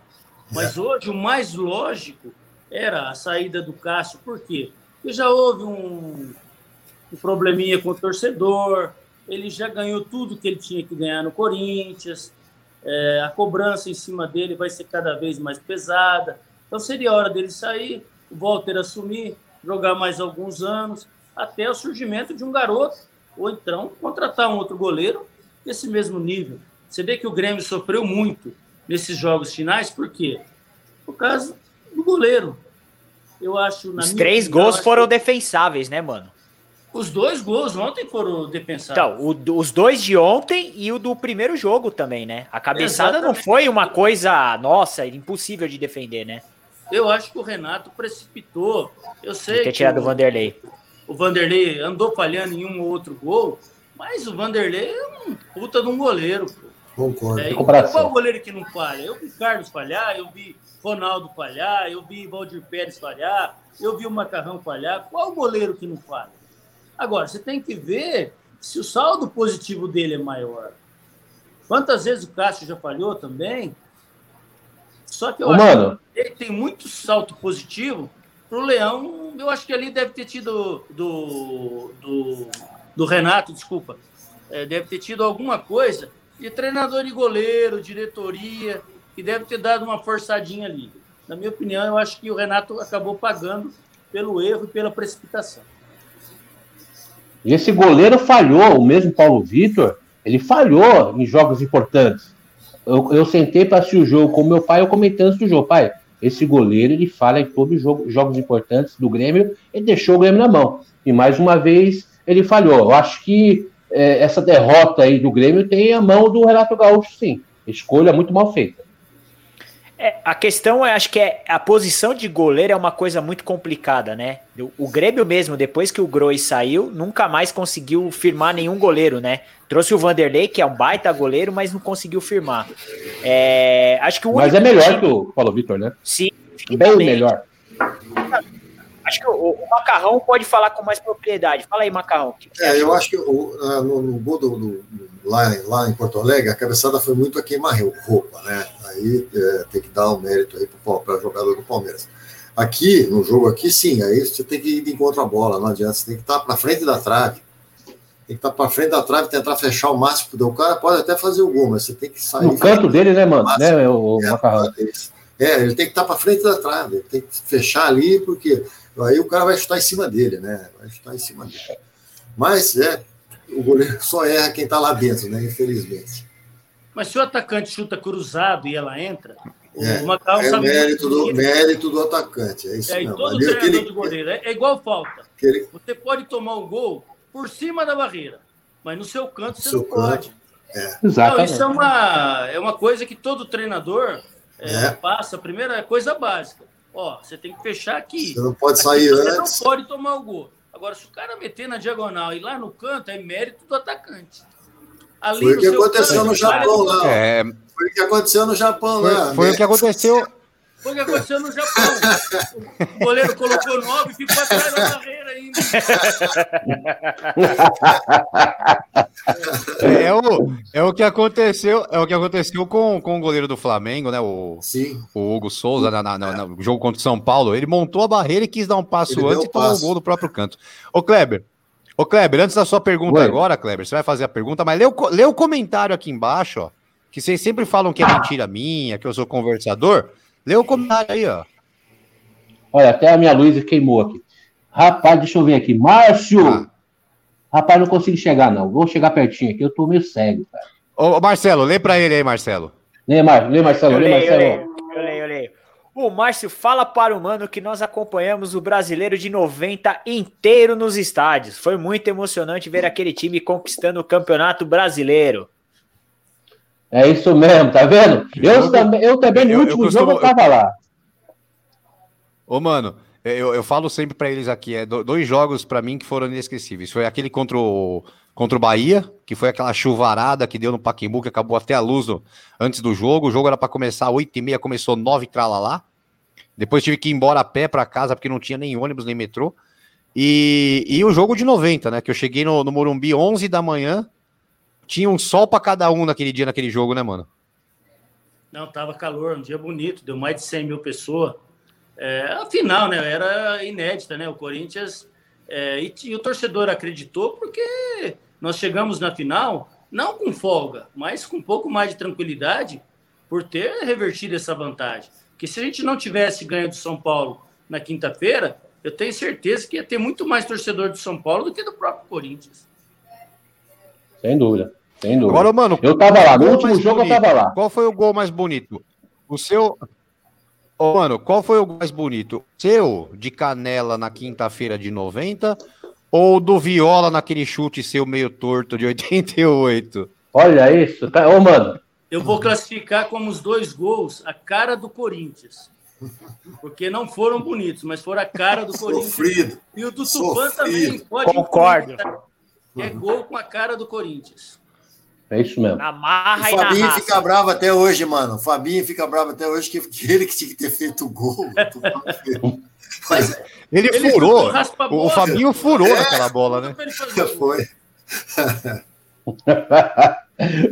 ô, ô, ô, ô, mano, é, eu queria saber de você e do, do, do Macarrão. É, os salários lá atrás é, é infinitamente menor do que é hoje em dia. Claro, é uma coisa absurda, né? Eu sempre pergunto pro, pro, pros entrevistados: você quer ter nascido hoje, mano? Macarrão, quer estar tá jogando hoje com 21 anos? Rapaz, eu trocava os sete contratos por um hoje. Aí. Tem duas situações, né? Aí tem duas situações. Eu hoje me sinto muito agradecido de ter participado daquela época é, do futebol, né, dos anos 80, é, que realmente com grandes jogadores, grandes times. Agora, hoje tem o lado financeiro, né? Se for ver pelo lado financeiro, eu gostaria de estar jogando hoje. Com eu trocava o 7 por um aí. Precisa é de mais nada, não, né, Macau? 7 por 1 tava bom, né? Brincadeira. Não, pra será gente, tava, graças a Deus, a gente tem uma condição, a gente tem uma condição boa, assim, tranquila de vida, graças a Deus. Mas eu já sou aposentado, mas eu trabalho do aula para poder manter a, a, situação. Mas era, o mano pode confirmar, era uma carreira inteira para você construir um patrimônio um patrimôniozinho para você ter uma tranquilidade. Hoje em dia, do jeito que está, se você tiver cabeça, não fazer é, loucura, você, em dois anos aí de contrato, você estabiliza, pô. Será que tava bom? Quantos, quantos postos de gasolina o mano ia ter, hein, Wilson? Nossa senhora!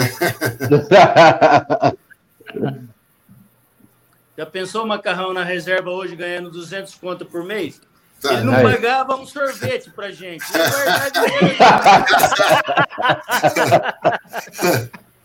Ele, o ele man... pagava um sorvete. Na hora que você comprava um sorvete, você falava, dá uma chupadinha. Esse um escondido atrás do, do Bradesco lá. Aí, ó. Mas o mano, ele, ele tem essa cara de santinho, ele é um traíra do caramba. Nós viajamos para o Japão duas vezes. Aí, cara, você precisa ver o que, que ele fez lá com o doutor Sérgio, lá, o advogado do Guarani, cara, do Guarani, do, do Corinthians. Conta para eles aí que você fez com ele lá. Conta, conta você, pô. é a hora de entregar os amigos. Vamos lá. Doutor, Depois doutor eu vou falar uma que ele. Tava eu e ele no corredor, nós estávamos no corredor comprando tênis. Deixa eu falar essa primeiro, depois você fala. tava, tava eu, o Macarrão e o Marques. O Marques subindo, né, do juvenil, tal, pá, empolgado, primeira viagem para o Japão. Tá, e nós estamos na loja, aquela loja grandona assim. E aquelas japonesinhas ficavam assim, encolhidinhas, só olhando. E nós pega um tênis na mão, pega outro tênis, pega outro tênis, aí distanciou. Eu e o Macarrão assim para lá e o Marcos ficou para trás. Aí, de repente, o Marcos catou um tênis e falou bem alto, para chamou a japonesinha falou: Por favor. Pegou o tênis assim e falou: Quanto custa este tênis? Aí eu e o Macarrão não aguentou. Ele achando que falar devagar e alto, a japonesia entendeu o que ele ia dizer. Não, pior é quando ele ia pegar a chave lá no, no, no front desk lá. 401. Aí nada. 401. Aí, Marcos, o japonês não é surdo, ele não está entendendo. É 401. Aí ele te dá Ele dá a chave, cara. Mas, mas, o, mas o mano, cara, ele, ele pegava. Nós, nós chegamos, lá, o, o doutor Sérgio viajou com a gente, ele tudo entusiasmadão também, primeira viagem com o Corinthians, tá, aquele negócio. Subiam pro quarto, ajeitaram aí, nós dois, eu e o mano no quarto, né? Aí mal chegamos, cara, estamos colocando as malas, ele já foi pro telefone. Falei, que foi? Vai ligar pro Brasil, né? Não, deixa comigo. Pá! Pegou a relação que a gente tinha lá, tum, ligou no, no, no quarto do doutor Sérgio. Abra a câmera, ó, tá? Ó, Rael, você mata? E ele lá, alô, alô, eu não entendo, alô, e ele, e fingindo que estava falando japonês, né? Aí de repente ele falou assim: se, se don't speak English, eu não entendo. Aí o mano se aguentou, começou a dar risada e pá. Ô, mano, mano, você tem alguma relação ainda com o pessoal do Japão lá, mano? Não, tem um ou outro só, pouquíssimo só. Eu, eu fiquei muito pouco, né? Fiquei um ano só. Fiquei cinco meses num clube, seis no outro.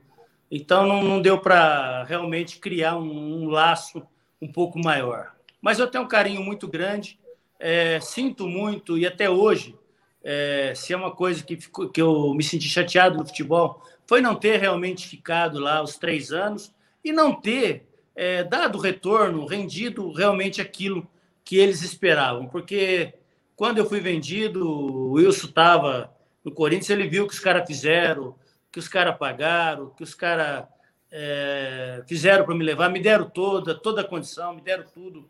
Então, realmente, nesse aspecto, eu fiquei devendo para eles mas eu tenho um carinho muito especial pelo Japão, pela cultura do Japão. E se hoje eu pudesse voltar no tempo, eu com certeza eu iria fazer diferente.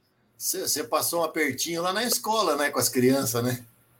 Passei lá, eu tive momentos difíceis com criança, é, até convívio, né, dentro do próprio clube.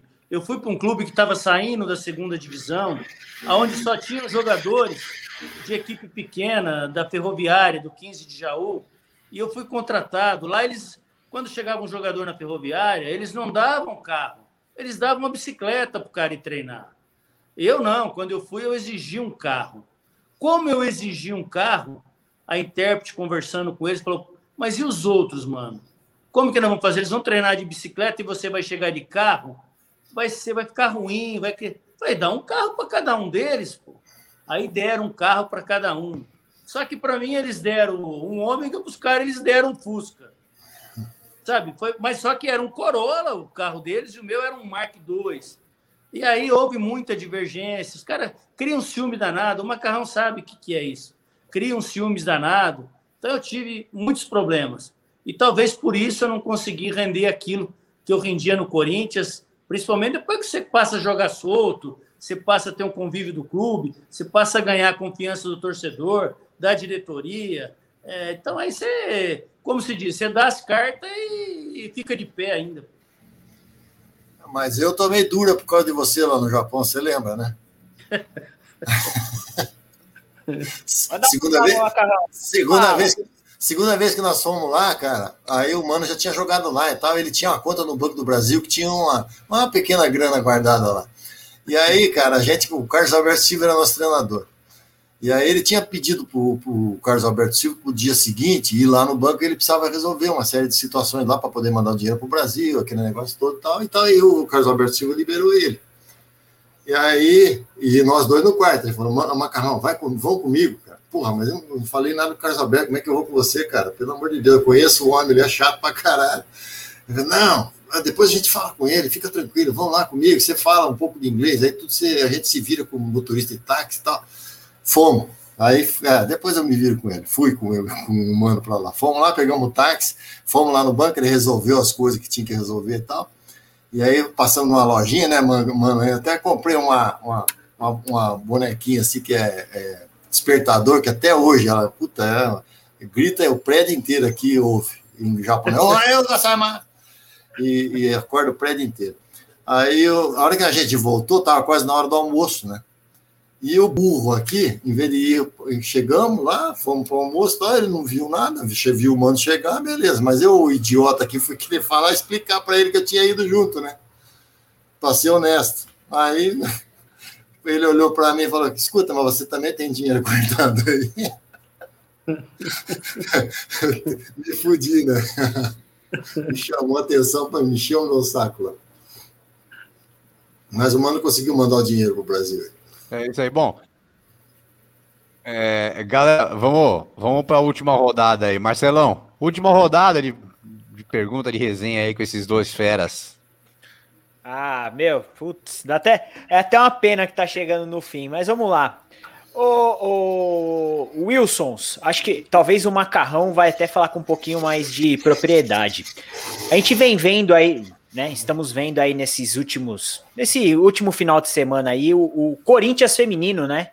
vem jogando aí a Libertadores. Não sei se vocês têm acompanhado. Se vocês gostam de futebol feminino, acho que é até legal até saber isso. Mas como vocês veem uma disparidade tão grande, né? Que a administração do futebol feminino é uma coisa que, pelo menos, a gente enxerga redonda, né? O time joga super bem, a administração dele é ótima, jogadoras nível seleção brasileira praticamente, e ganhando tudo, e ao que indica essa Libertadores aí, se não tiver na final e não levar, vai ser barbada. Em contrapartida, o futebol masculino, a gente vê essa desorganização. E aí, até para o Macarrão, como que você vem ver o futebol feminino, até por trabalhar na escola, né, trabalhar com seus alunos, como que está sendo o futebol feminino agora que o Brasil está tendo essa notoriedade? E se vocês acompanham o futebol feminino, se é uma coisa que vocês gostam, não gostam, é, ainda precisa melhorar muito, qual que é a visão de vocês aí sobre o futebol feminino? Eu, ultimamente é difícil de acompanhar tão masculino, mas, mas é, eu acho que evoluiu bastante o futebol feminino, né? E o que está fazendo isso é a necessidade, né? A necessidade de se trabalhar organizado, com, com, com planejamento, né? com orçamento, tudo, e para poder sobreviver, né? a gente torce já, acho que demorou ainda. Eu acho que uh, as mulheres merecem ainda um tratamento melhor ainda, campeonatos melhores, com mais clubes investindo nisso, mas é o que a gente está comentando aí. O futebol é, tá, não está se segurando no masculino, ainda vai ter que investir no feminino. Os caras não têm muito interesse nisso aí, né?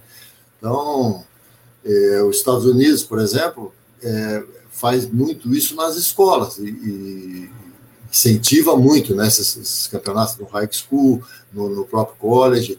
Então, eles têm, assim, sempre tem seleções que, que vão chegar e tem time e tem como pagar. As universidades são ricas, tem como pagar altos salários. A, a prova disso que grandes jogadores brasileiros jogam lá, e na Suécia também, na Noruega. E o Brasil, eu acho que deveria incentivar mais esse, a CBF deveria, deveria também é, colocar mais dinheiro e patrocínio em cima disso aí para fortalecer, o, principalmente os clubes do interior, aí tudo para formar é, jogadores que é da onde surgem os grandes jogadores, né? Antigamente era o Campeonato Paulista aí que a gente tinha um monte de time com grandes jogadores e num campeonato você tinha três, quatro jogadores de qualidade por time. O Chris Jaú é um exemplo aí. Um time inteiro foi jogar em time grande na época do seguinte. E, e, eu acho que deveriam fazer isso também com o futebol feminino, incentivar mais. Eu acho que evoluiu muito. Bom, o Macarrão já falou tudo aí. Agora eu só vou chamar a atenção de vocês para uma coisa. Não sei se vocês observaram. O futebol feminino hoje está até gostoso de se ver jogar. É claro que existe uma inocência ainda muito grande por parte do futebol feminino. Mas se vocês não notaram isso, Notem nos próximos jogos femininos que tiver. As meninas jogam para frente. Elas Exatamente. jogam extrovertido, elas jogam futebol buscando o ataque. A lateral pega a bola, de onde ela pega, ela levanta na área. Sabe? Era aquele futebol antigo, onde o time era é, saiu o goleiro, saiu com o zagueiro. Para o zagueiro retornar a bola para o goleiro, é de 10 retornava uma. Se tivesse ganhando de o jogo, se não, era aquele futebol é, zagueiro, lateral, lateral, meia, meia, ponta, meia, centroavante. É o que as mulheres fazem hoje. Então, é até tirando a inocência delas, hoje o futebol é um futebol mais gostoso e vistoso. Concordo, mano. E até, até você comentando essa questão de que o time joga para frente, lógico que não dá para falar 16 a 0 você ganhar no futebol é algo surreal, é fora da curva.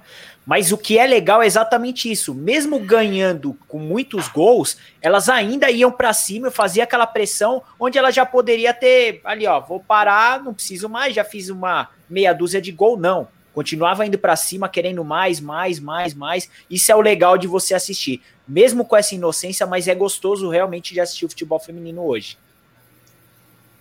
Exatamente.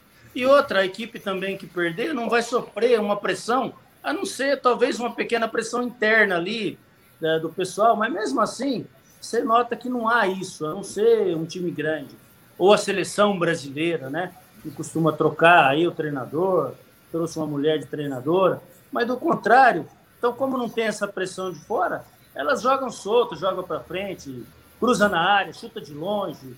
Isso é, é o bonito do futebol. Esse futebol era exibido antes pelos profissionais, porém com malandragem, porém com mais é, vivência, né, dentro do, do, dos estádios e dentro do futebol e deixava o torcedor muito mais apaixonado por isso. Ô, mano, mano, Macarrão, eu ia agradecer, né? A minha última pergunta para vocês aqui. Eu queria saber o seguinte: vocês receberam aquele kit do Corinthians, 30 anos aí do Campeonato Brasileiro? Vocês receberam? Eu recebi, eu recebi. Eu também recebi. Eu acho que foi até uma atitude legal. É. Apesar de que eu acho que foi uma atitude muito pequena perante aquela conquista. Nós não tivemos uma festa na, da conquista, não tivemos uma festa uma semana depois da conquista, nós não tivemos um reconhecimento depois de 10 anos da conquista e também tivemos agora 1% de reconhecimento depois de 30 anos de um título inédito para um clube que, como o Ari Toledo falava, o Corinthians é igual testículo, participa sempre, mas não entra nunca. Gente, se eu sumir é porque minha bateria está acabando. Não, é, já está terminando já. É só sobre isso que, que o Mano falou. Tá aí o comentário do Diogo, que o Diogo falou aqui, ó. É até bom que aí fica a última pergunta mesmo. O professor Celso Zetti disse que hoje que o Corinthians é o time da mágoa, que devi, é devido à forma que trata os ídolos. E aí ele pergunta para vocês, né, qual a visão de vocês sobre esse tratamento que é dado aos ídolos do Corinthians, né? Vocês recebem ingresso? Eu queria saber mais detalhes disso. Tem algum respaldo para vocês ir lá visitar a arena, esse tipo de coisa? Rapaz, eu fui na arena acho que umas três ou quatro vezes. Uma vez eu fui, que eu, um, um repórter, um jornalista da Federação Paulista, quis fazer uma matéria comigo. Então ele me esperou em São Paulo é, e, e nós entramos junto, mas nem a gasolina pagaram. E as outras vezes que eu fui assistir, porque eu fui convidado pelo camarote Fielzone, no qual o Ronaldo faz parte lá com o pessoal. Então, eles me convidaram, aí eu fui, entrei, assisti no camarote. Mas do Corinthians mesmo, nunca eu fui convidado para ir lá assistir um jogo. É, fomos convidados só na, na, na, inauguração da arena, né? Mas aí foram 300 jogadores, foi, foi a maioria. É, Você, Macarrão? Foi até muito legal, né? Esse convite lá para a inauguração da arena, que foi uma oportunidade de conhecer, de, de assim, encontrar, né? Reencontrar a nossa nossa turma lá e de jogadores de outras épocas, né? Então foi muito legal se trocar roupa do lado do Rivelino, do Ado, quer dizer, foi assim muito legal. Para mim, eu nunca fui lá. Depois disso, nunca mais voltei na arena lá para assistir jogo nem nada, que para mim é difícil também. Eles me mandaram logo em seguida aqui essa, essa carteirinha aqui do fiel torcedor. Não sei como é se um dia eu, eu precisar como é que eu utilizo isso para ir entrar lá. Mas eu tenho um outro, outro cartãozinho dos ex-atletas que a gente vai lá no Parque São Jorge, você já entra direto com o seu carro lá tal. É, mas é como o Mano falou, a gente, nós recebemos uma faixa no vestiário da portuguesa, né, mano? Exatamente. Campeão brasileiro. Mas, mas o, Mano, o Mano vai contar uma historinha aí para vocês aí, do, do Cilinho ainda, que no, em 91 nós decidimos o campeonato com São Paulo, e ele vai contar por que, que a gente perdeu o jogo. eu, não, eu, não, eu, não, eu não só. Você não lembra? Eu não estou lembrando história. Me lembra aí que eu conto. Mas o... lembra? É? O, o, a primeira foi lá no Samoa, que o, o Cilinho convidou o Ovelha para fazer um show para nós lá. Você lembra? Ah, Ovelha! Lembrou, lembrou. O Ovelha deu um susto em todo mundo. O mano quase caiu da cadeira lá. Ele, ele levou o Ronald Golias, o Ronald Golias levou o Batoré. E o Batoré acabando de chegar em São Paulo, rapaz. E o Ari deu uma força para ele. Homem subiu no palco ali, pra, num palquinho que tinha lá para contar piada para nós. Ele tremia igual a vara verde. Vocês me desculpam, mas eu, tô muito emocionado. Eu não vou. e o Batoré foi jogador de futebol, hein, mano? Batoré. Batoré. Mas, só, mas, mas conta do ovelha, conta, conta, do ovelha aí, pô. Não, do ovelha eu não lembro. Ovelha, mas... tinha aquela música, ô, ô, iê, iê. É desgraçado lá no palco, coisa, ele entrou no palco sem avisar nada, começou para gritar, pai, batendo salto no, no, no tablado lá, uou, o mano quase caiu da cadeira, todo mundo. Mas só, só, uma coisa, agora é sério, agora o Macarrão falou do nosso convite na, na arena. Sabe uma coisa que eu notei, rapaz? A diferença do pessoal antigo para o pessoal da meia fase do futebol e da atualidade do futebol. Tinha alguns que foram convidados dos mais recentes. É, tinha dois, inclusive, o Jader, o, o, o Elias e o Jadson. E o Jadson, Jadson tudo profissional. Parece que eles tinham medo, cara, de se misturar com a gente era diferente, Rivelino, é, Zé Maria, o pessoal todo ali, Romeu, todo mundo chegava brincando, abraçava, é, Zenon, Biro, to, todo mundo, que legal, João Paulo, aquela. E eles parecia que eles tinham medo de vir com a gente brincar, cara. Às vezes você. Não é estrelismo cara, demais, cara, mano? O cara cumprimentava, parecia que você fosse estranho, um bicho pro cara. Não sabe? Você se sente fala, caramba, mas eu lembro quando eu jogava, quando fomos inaugurar a Fazendinha em 92, né, Macarrão? Nós é. jogamos contra o Master do Corinthians. Master, Master do Corinthians. Pô, que gostoso você entrar em campo, cara, e lá poder abraçar os caras que foi ídolo da gente. Que eu cansei de ver jogo do cara. Pô, jogar com o Luiz Pereira. Você chegar, pô, joguei com o Luiz Pereira, batia figurinha do Luiz Pereira. É, sabe, os caras parece que parece que eles nem sabem quem a gente foi na realidade. Eu acho que é exatamente isso, mano. É a falta de identidade que esses jogadores novos têm com o clube onde eles jogam.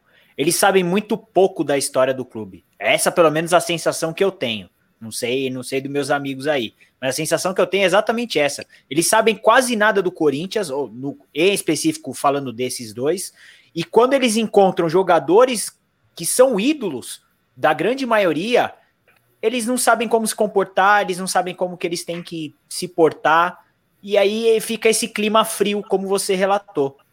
Eu saí, só para relatar, eu saindo de um jogo no Pacaembu, então a gente se trocou, saía num, num, num saguão ali, é, dentro do vestiário, um pouquinho antes do saguão, e ali entravam algumas pessoas, ficavam ali esperando o final do jogo. Aí eu tô saindo, eu tinha jogado esse jogo lateral ainda, eu tinha, tô saindo, eu vi o Zé Maria, cara. Pô, quando eu vi o Zé, eu fui lá cumprimentar ele, dar um abraço nele e falei, Zé, posso te dar um presente? Ele, pô, claro. Eu voltei lá com o Miranda, catei a minha camisa, que era número 2 que eu tinha jogado, e dei para ele. Sabe, eu vi que ele ficou parado assim, olhando para mim. Mas para mim era um prazer, cara. Foi um cara que eu, de moleque, eu via jogar, vi decisão de 77, vi decisão de. Você entendeu? Agora, hoje não. Eu fui no Parque São Jorge há pouco tempo atrás, e quando era no Parque São Jorge, uns 7, 8 anos atrás, aí, 10 anos atrás, não deixaram nem entrar para ir no vestiário com o Miranda, comprar uma camisa para trazer para Amaral Carvalho para poder fazer aquela rifa que eles fazem, aquela, aquele trabalho que eles fazem.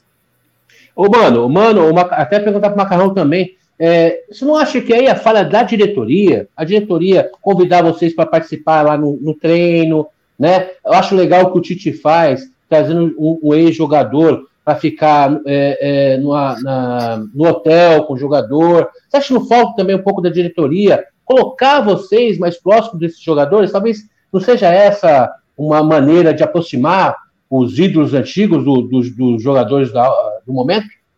É, Olha, eu não digo nem em a diretoria tomar uma posição em falar assim, não, mano, chega lá, você vai entrar dentro do campo, Sim. você vai. Não, eu acho que não.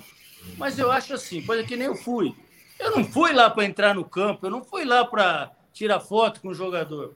Eu fui lá porque eu estava em São Paulo, eu fui para trazer duas camisas, inclusive. Uma era para a entidade de Bariri e a outra era para o Amaral Carvalho. Pô, aí você chega no portão, encontrei o Gilvan ainda, que o, que o Wilson conhece, que era da nossa época. Ele me pedia, pelo amor de Deus, ele falava, mano, me perdoa, cara, não sou eu, eu não posso, com um radinho na mão. Falei, não, eu sei que você não pode. Falei, não, mas eu não vou no campo, eu só vou ficar aqui no vestiário, vou lá pegar a camisa com o Miranda e sai. Não, não posso. Ele teve que passar um rádio, o Miranda saiu de lá do vestiário, falou, ainda o Miranda falou para ele, ó, fala para o Mano esperar, deixa os jogadores entrarem para o campo. Aí ele pegou, foi lá levar a camisa para mim, eu comprei a camisa para poder trazer. Sabe, eu acho absurdo, uma falta absurdo, de consideração absurdo. muito grande. A gente lamenta esse tipo de situação, né? Porque. Uma vergonha. Eu, por exemplo, só vou onde me convido. Se não me convido, não, nem apareço. Se me convida, aí tudo bem, eu vou lá e tal. Mas se não sou convidado, eu tô fora, entendeu? É, eu acho que é da cultura do, do Brasil. Outro dia tem um, um, rapaz que jogou aqui no Guarani, foi artilheiro aí, é ídolo aqui do Guarani, tu também teve o mesmo problema. Ele, ele mora nos Estados Unidos, pra você ter uma ideia ele teve aqui no Brasil, ele queria entrar no estádio Brinco de Ouro, porque ele fez um golaço no, no lado direito lá do, do tobogã, ele queria ir lá para relembrar, tirar uma foto lá e relembrar. Ele não conseguiu, cara. Ele tem que falar com Deus para poder ir lá, entrar, pisar no gramado cinco minutos e voltar, cara. O cara foi ídolo aqui do clube. Então, é, infelizmente, é. Wilson, deixa eu contar uma para o Márcio, que essa foi uma das piores que eu vi no futebol. Foi aqui em Jaú, no 15 de Jaú antes dessa diretoria aí, não lembro qual era a diretoria que estava, foi antes dessa diretoria. Eu, eu não participei desse jogo. Se eu tivesse lá, nossa, eu acho que eu tinha brigado xingado uma meia dúzia. Você acredita que chamaram, é, marcaram para o Master do 15 fazer a preliminar de um jogo do 15, na quarta divisão, hein? Fazer a preliminar. O pessoal foi. Eu não sei por onde eu estava, que não deu para mim, eu não fui. Então me contaram depois. Mas aconteceu isso mesmo. Os caras acabaram de fazer a preliminar, a preliminar macarrão. O que, que acontece? Os caras tomam banho ali no vestiário e saem aí ali na arquibancada para ver o jogo. Os caras, pelo menos no primeiro tempo, que depois eles iam, tinham marcado de tomar cerveja em algum lugar. Você acredita que não deixaram eles entrar na arquibancada? É quis assistir teve que sair, pagar o ingresso e voltar e sentar. É Isso no 15 de Jaú, hein? Márcio, vai, vem, investiga para você ver se eu estou mentindo. É. É complicado. Eu falei, não, essa, é história, essa história, eu sei, eu sei dessa história, eu fiquei sabendo. É um absurdo, o cara, a maioria, tudo jogou no 15 ali. Tinha um ou outro. Foi, rolou. Mas brinca com a gente. Rolou esse comentário. Sabe? É um absurdo. Outra, o 15 dá o quê? O 15 é para 15 mil pessoas. Tinha 3, 4 mil lá. Naquele canto atrás do gol ali, teve uns que saíram, o seu Edevar, o Adilson Camargo, mas um outro saiu, pagou o ingresso, acho que era cinco merréis. Pagou o ingresso e voltou ali para Os outros demais ficaram putos e foram embora. Pô. Né? Se eu estivesse lá, eu ia embora também. Lógico. Passar um, um vexame desse e não poder. Mas antes agora, ia falar agora... um caminhão, né, mano? Nossa, ah, eu ia falar, mano. Nossa, eu ia falar. Eu ia procurar ah, falta de respeito o pessoal isso. da rádio Barrichello para falar é. mesmo. Aí eu ia procurar para falar. Agora, não, Viu, falta de respeito. aí, pessoal está trabalhando super bem, está dando uma condição legal para o Master. A gente a está tentando entrevistar aqui o Colagrose. O Master tem contato com ele várias vezes, ele já desmarcou. Inclusive, está na pauta da gente o respeito aos ex-ídolos do Corinthians, né? E, infelizmente, até agora a gente não conseguiu é, trazer ele aqui no programa. Mas o Márcio está correndo atrás disso para a gente tentar ver se a gente consegue botar na cabeça da, da diretoria do Corinthians que ídolo é para a vida toda. E principalmente do Corinthians. O corintiano, mano, eu tinha eu tinha meus 10, 13, 14 anos, eu via vocês jogar, via o Wilson, vocês são meus ídolos até hoje. Não tem aquela coisa, ah, não é mais. Não, parou, mas continua sendo nossos ídolos. Meu pai tá aqui do lado, vendo a entrevista, pô, manda abraço para eles aí que é, eu sou fã até hoje. Então, assim, tá faltando no Corinthians, não só no Corinthians, todos os times, mas vamos falar de Corinthians, porque aqui são todos corintianos, né? Tá faltando respeito aos ídolos. E esse vai ser um dos pontos que a gente vai bater na diretoria do Corinthians, o Colagrosa, se ele aceitar, né, Márcio? Se ele aceitar, né, Márcio? Participar do programa, né? Você sabe o que nós estamos armando? Tá difícil. O Wilson, Macarrão sabe. E eu vou ter que ser breve, porque a minha bateria já deu 10% aqui. É, Vamos lá. Eu fiz um grupo no começo desse ano, agora, no final do ano, dezembro, eu fiz um grupo, é, é, é, Corinthians 90, de 90, né? O time de 90. Procurei colocar quase todos. Se falta algum é porque eu não tenho o um número, mas sempre peço o número para colocar. E nós estamos tentando ver se a gente consegue organizar uma festa entre nós no final desse ano. Se tudo correr bem, se essa pandemia também dá uma diminuída. E eu até me propus com o Jacimir pegar mais um ou dois, procurar, no caso, até o Neto, que tem uma influência grande, porque tá lá, tem a latinha na mão. O Macarrão está convidado, que é uma pessoa organizadíssima.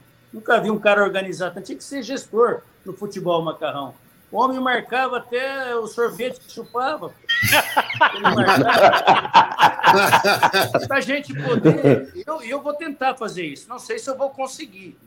Mas eu tenho conversado com o Jacenir. E o Jacenir está nos Estados Unidos, ele quer vir, quer fazer uma reunião, um jantar, um churrasco. Se nos permitir, eu vou tentar isso diante da diretoria do Corinthians, fazer um joguinho no Parque São Jorge para reunir os atletas de 90, convidar. Nós vamos cobrir lá, né, Márcio? Vamos cobrir lá. Uh, algum, uh, outros atletas também, uh, outros ex-atletas também, mas com o intuito do quê? De realmente a gente fazer uma comemoração depois de 31 anos e poder rever ao máximo de gente possível. Ó, oh, mano, deixa aqui como uma missão para nós três. É, Se a gente é. conseguir falar com o Colagrossi, a gente vai levantar essa pauta aí. Pode deixar. Com certeza. conseguir com a gente conseguir falar com ele, a gente levanta essa pauta e até fala, ó, o mano que tá organizando, entre em contato e aí a gente vai tentar fazer esse meio de campo aí se a gente conseguir falar com ele. Porque na realidade nós vamos precisar de patrocínio. Porque para você deslocar todo mundo, a maioria você vai ter que dar uma condição, pagar uma passagem, pagar uma estadia do hotel. Então nós vamos ter que procurar recurso. E aqui no interior nós não vamos achar. Se nós podemos achar, com alguns corintianos, donos empresários, saudosistas da nossa época. Vai ter que ser por através do Lico, que foi nosso diretor, uh, através do seu Alberto, que já está com 101 anos e não morre, está lá, quem sabe ele ajuda nós. Né, Macarrão? Tem que ser esse pessoal. É verdade. Ou até a diretoria, é, que nem o Adilson, é da época da democracia, de repente fazer é, a democracia com o Master de 90 uma brincadeira para depois poder reunir esse pessoal. É verdade. É, tem, tem um, tem um ex-presidente do Corinthians que é aqui de Jaú, tem, né, seu Mário Gomes, que é aqui de Jaú. Eu tenho amizade com ele, tá aí não, não ajuda muito as É, Mário Gomes, que é aqui de Jaú, né, mano? Ele é aqui de Jaú. Bom, pessoal, é, a gente tá, tá chegando, chegando ao fim aqui do, do, do, nosso, da nossa resenha de hoje. Nossa, uma resenha show de bola. Coisa que era para ser uma hora e meia, já estamos com quase duas horas aqui de bate-papo. Não deu Mas, tempo ó, nem de gostoso. falar do pessoal bullying do chat, mano. mandar um abraço a todo mundo que participou do chat. Hein, Márcio? Não deu nem tempo de falar do bullying do mano. Mano ah, fazia ele, bullying. Ah. Ele fazia bullying com, com, o Ivo, motorista do não Corinthians. Deu, não deu nem tempo de. o, o, o, Ivo quase morreu do coração, cara. Faz... O que, que ele fazia? Mas pode falar, pode cagueta, falar. Cagueta. Eu pegava no pé dele, rapaz. na, na bandeira. Ô, tomatão, tomatão. Ele andava 80. Chegava na marginal e queria dar 110, pô. Aí não era mental, né? Ele queria dar ré, ele queria dar ré na entrada do estádio. Todo estádio ele queria entrar de ré, cara. Aí em 88 o Jair Pereira era supersticioso. Vamos jogar final contra o Guarani? Quando ele chegou, que ele começou a manobrar, o Jair, para, para, para! O que foi, mano? Eu não, eu não entro de ônibus de ré no estádio, deixa eu descer. O Jair desceu, e aí ele, oh, ele adorava manobrar, ele dava 500 mil manobras, que a torcida ficava tudo do lado vendo, né? Ele foi o primeiro a entrar de ré lá em Itaquera, rapaz. Lá só tinha o campo lá. Nós jogávamos em Novo Horizonte. Pô, de Novo Horizonte a São Paulo de ônibus é longe, hein? Jogava em Novo Horizonte, parava para jantar. Ele mandou fazer um banquinho almofadado para mim. Tinha cabine do motorista. E não tinha banco lá na frente, ele ia sozinho. Ah, eu ia lá, sentava naquele banquinho, fita cassete, pessoal lá atrás dormindo, vendo filme, e eu e ele, tinha um carreiro, milionário Zé Rico, trio Parada Dura, nós rasgava até São Paulo. Ô, mano, ele tá vivo, Ivo? Tá vivo, tá vivo. Graças a Deus tá vivo. Tá no nosso grupo. Legal, legal. Uma vez ele quase arrancou a cabeça do mano, que o mano botava a cabeça para fora assim, ficava na, na, frente ali, botava a cabeça para fora. Pra atrapalhar ele. E ele olhava pelo retrovisor. Muito dia, quase ele bateu o olho, ficava vermelho o tomatão, quase arrancou a cabeça do mano lá. Ele, ele abria a portinha e falava assim: tira a cabeça daí que eu preciso olhar no retrovisor. é, então histórias que ficam para sempre. Gente, foi um prazer. Muito obrigado pelo convite. Márcio tem meu zap aí, pode passar para o pessoal aí, Márcio, fica à vontade.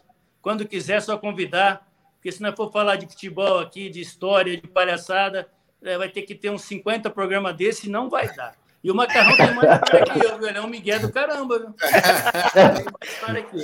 Vai ter a edição 2, hein, Márcio? Vamos fazer a edição 2. E, e, e, vai, vai ter, vai ter edição 2. aí que está tá assistindo, um grande abraço. Muito obrigado. Obrigado, mano. Por aí com a gente. E numa próxima oportunidade, vocês estão convidados para ouvir um pouco dessas bale... balela que tem no futebol. Um abraço, Macarrão. Valeu, mano. Obrigado, mano. Valeu, valeu, todo mundo. Parabéns valeu, eu sou. Mulherada aí no Dia da Mulher aí. Boa, boa. Valeu, Feliz Dia da Mulher para todas aí.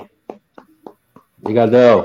Obrigado é isso aí. Bom, pessoal, terminando, terminando aqui, então, nosso é, Coletiva na Área. Nosso quadro aí do esporte na área, terminando aqui. Semana tem mais, segunda-feira que vem tem mais. Amanhã tem também, amanhã tem é, a, o nosso programa de resenha esportiva aí, aquela mesa redonda bem gostosa que a gente faz toda terça-feira, sete e meia da noite. Então amanhã também não percam aí é, a nossa, nosso programa aí de, de amanhã, beleza? Marcelão, um abraço, fica com Deus. Kleber, bom dia, boa tarde, boa noite, né? Valeu! Boa tarde, boa noite, amigos. Até amanhã.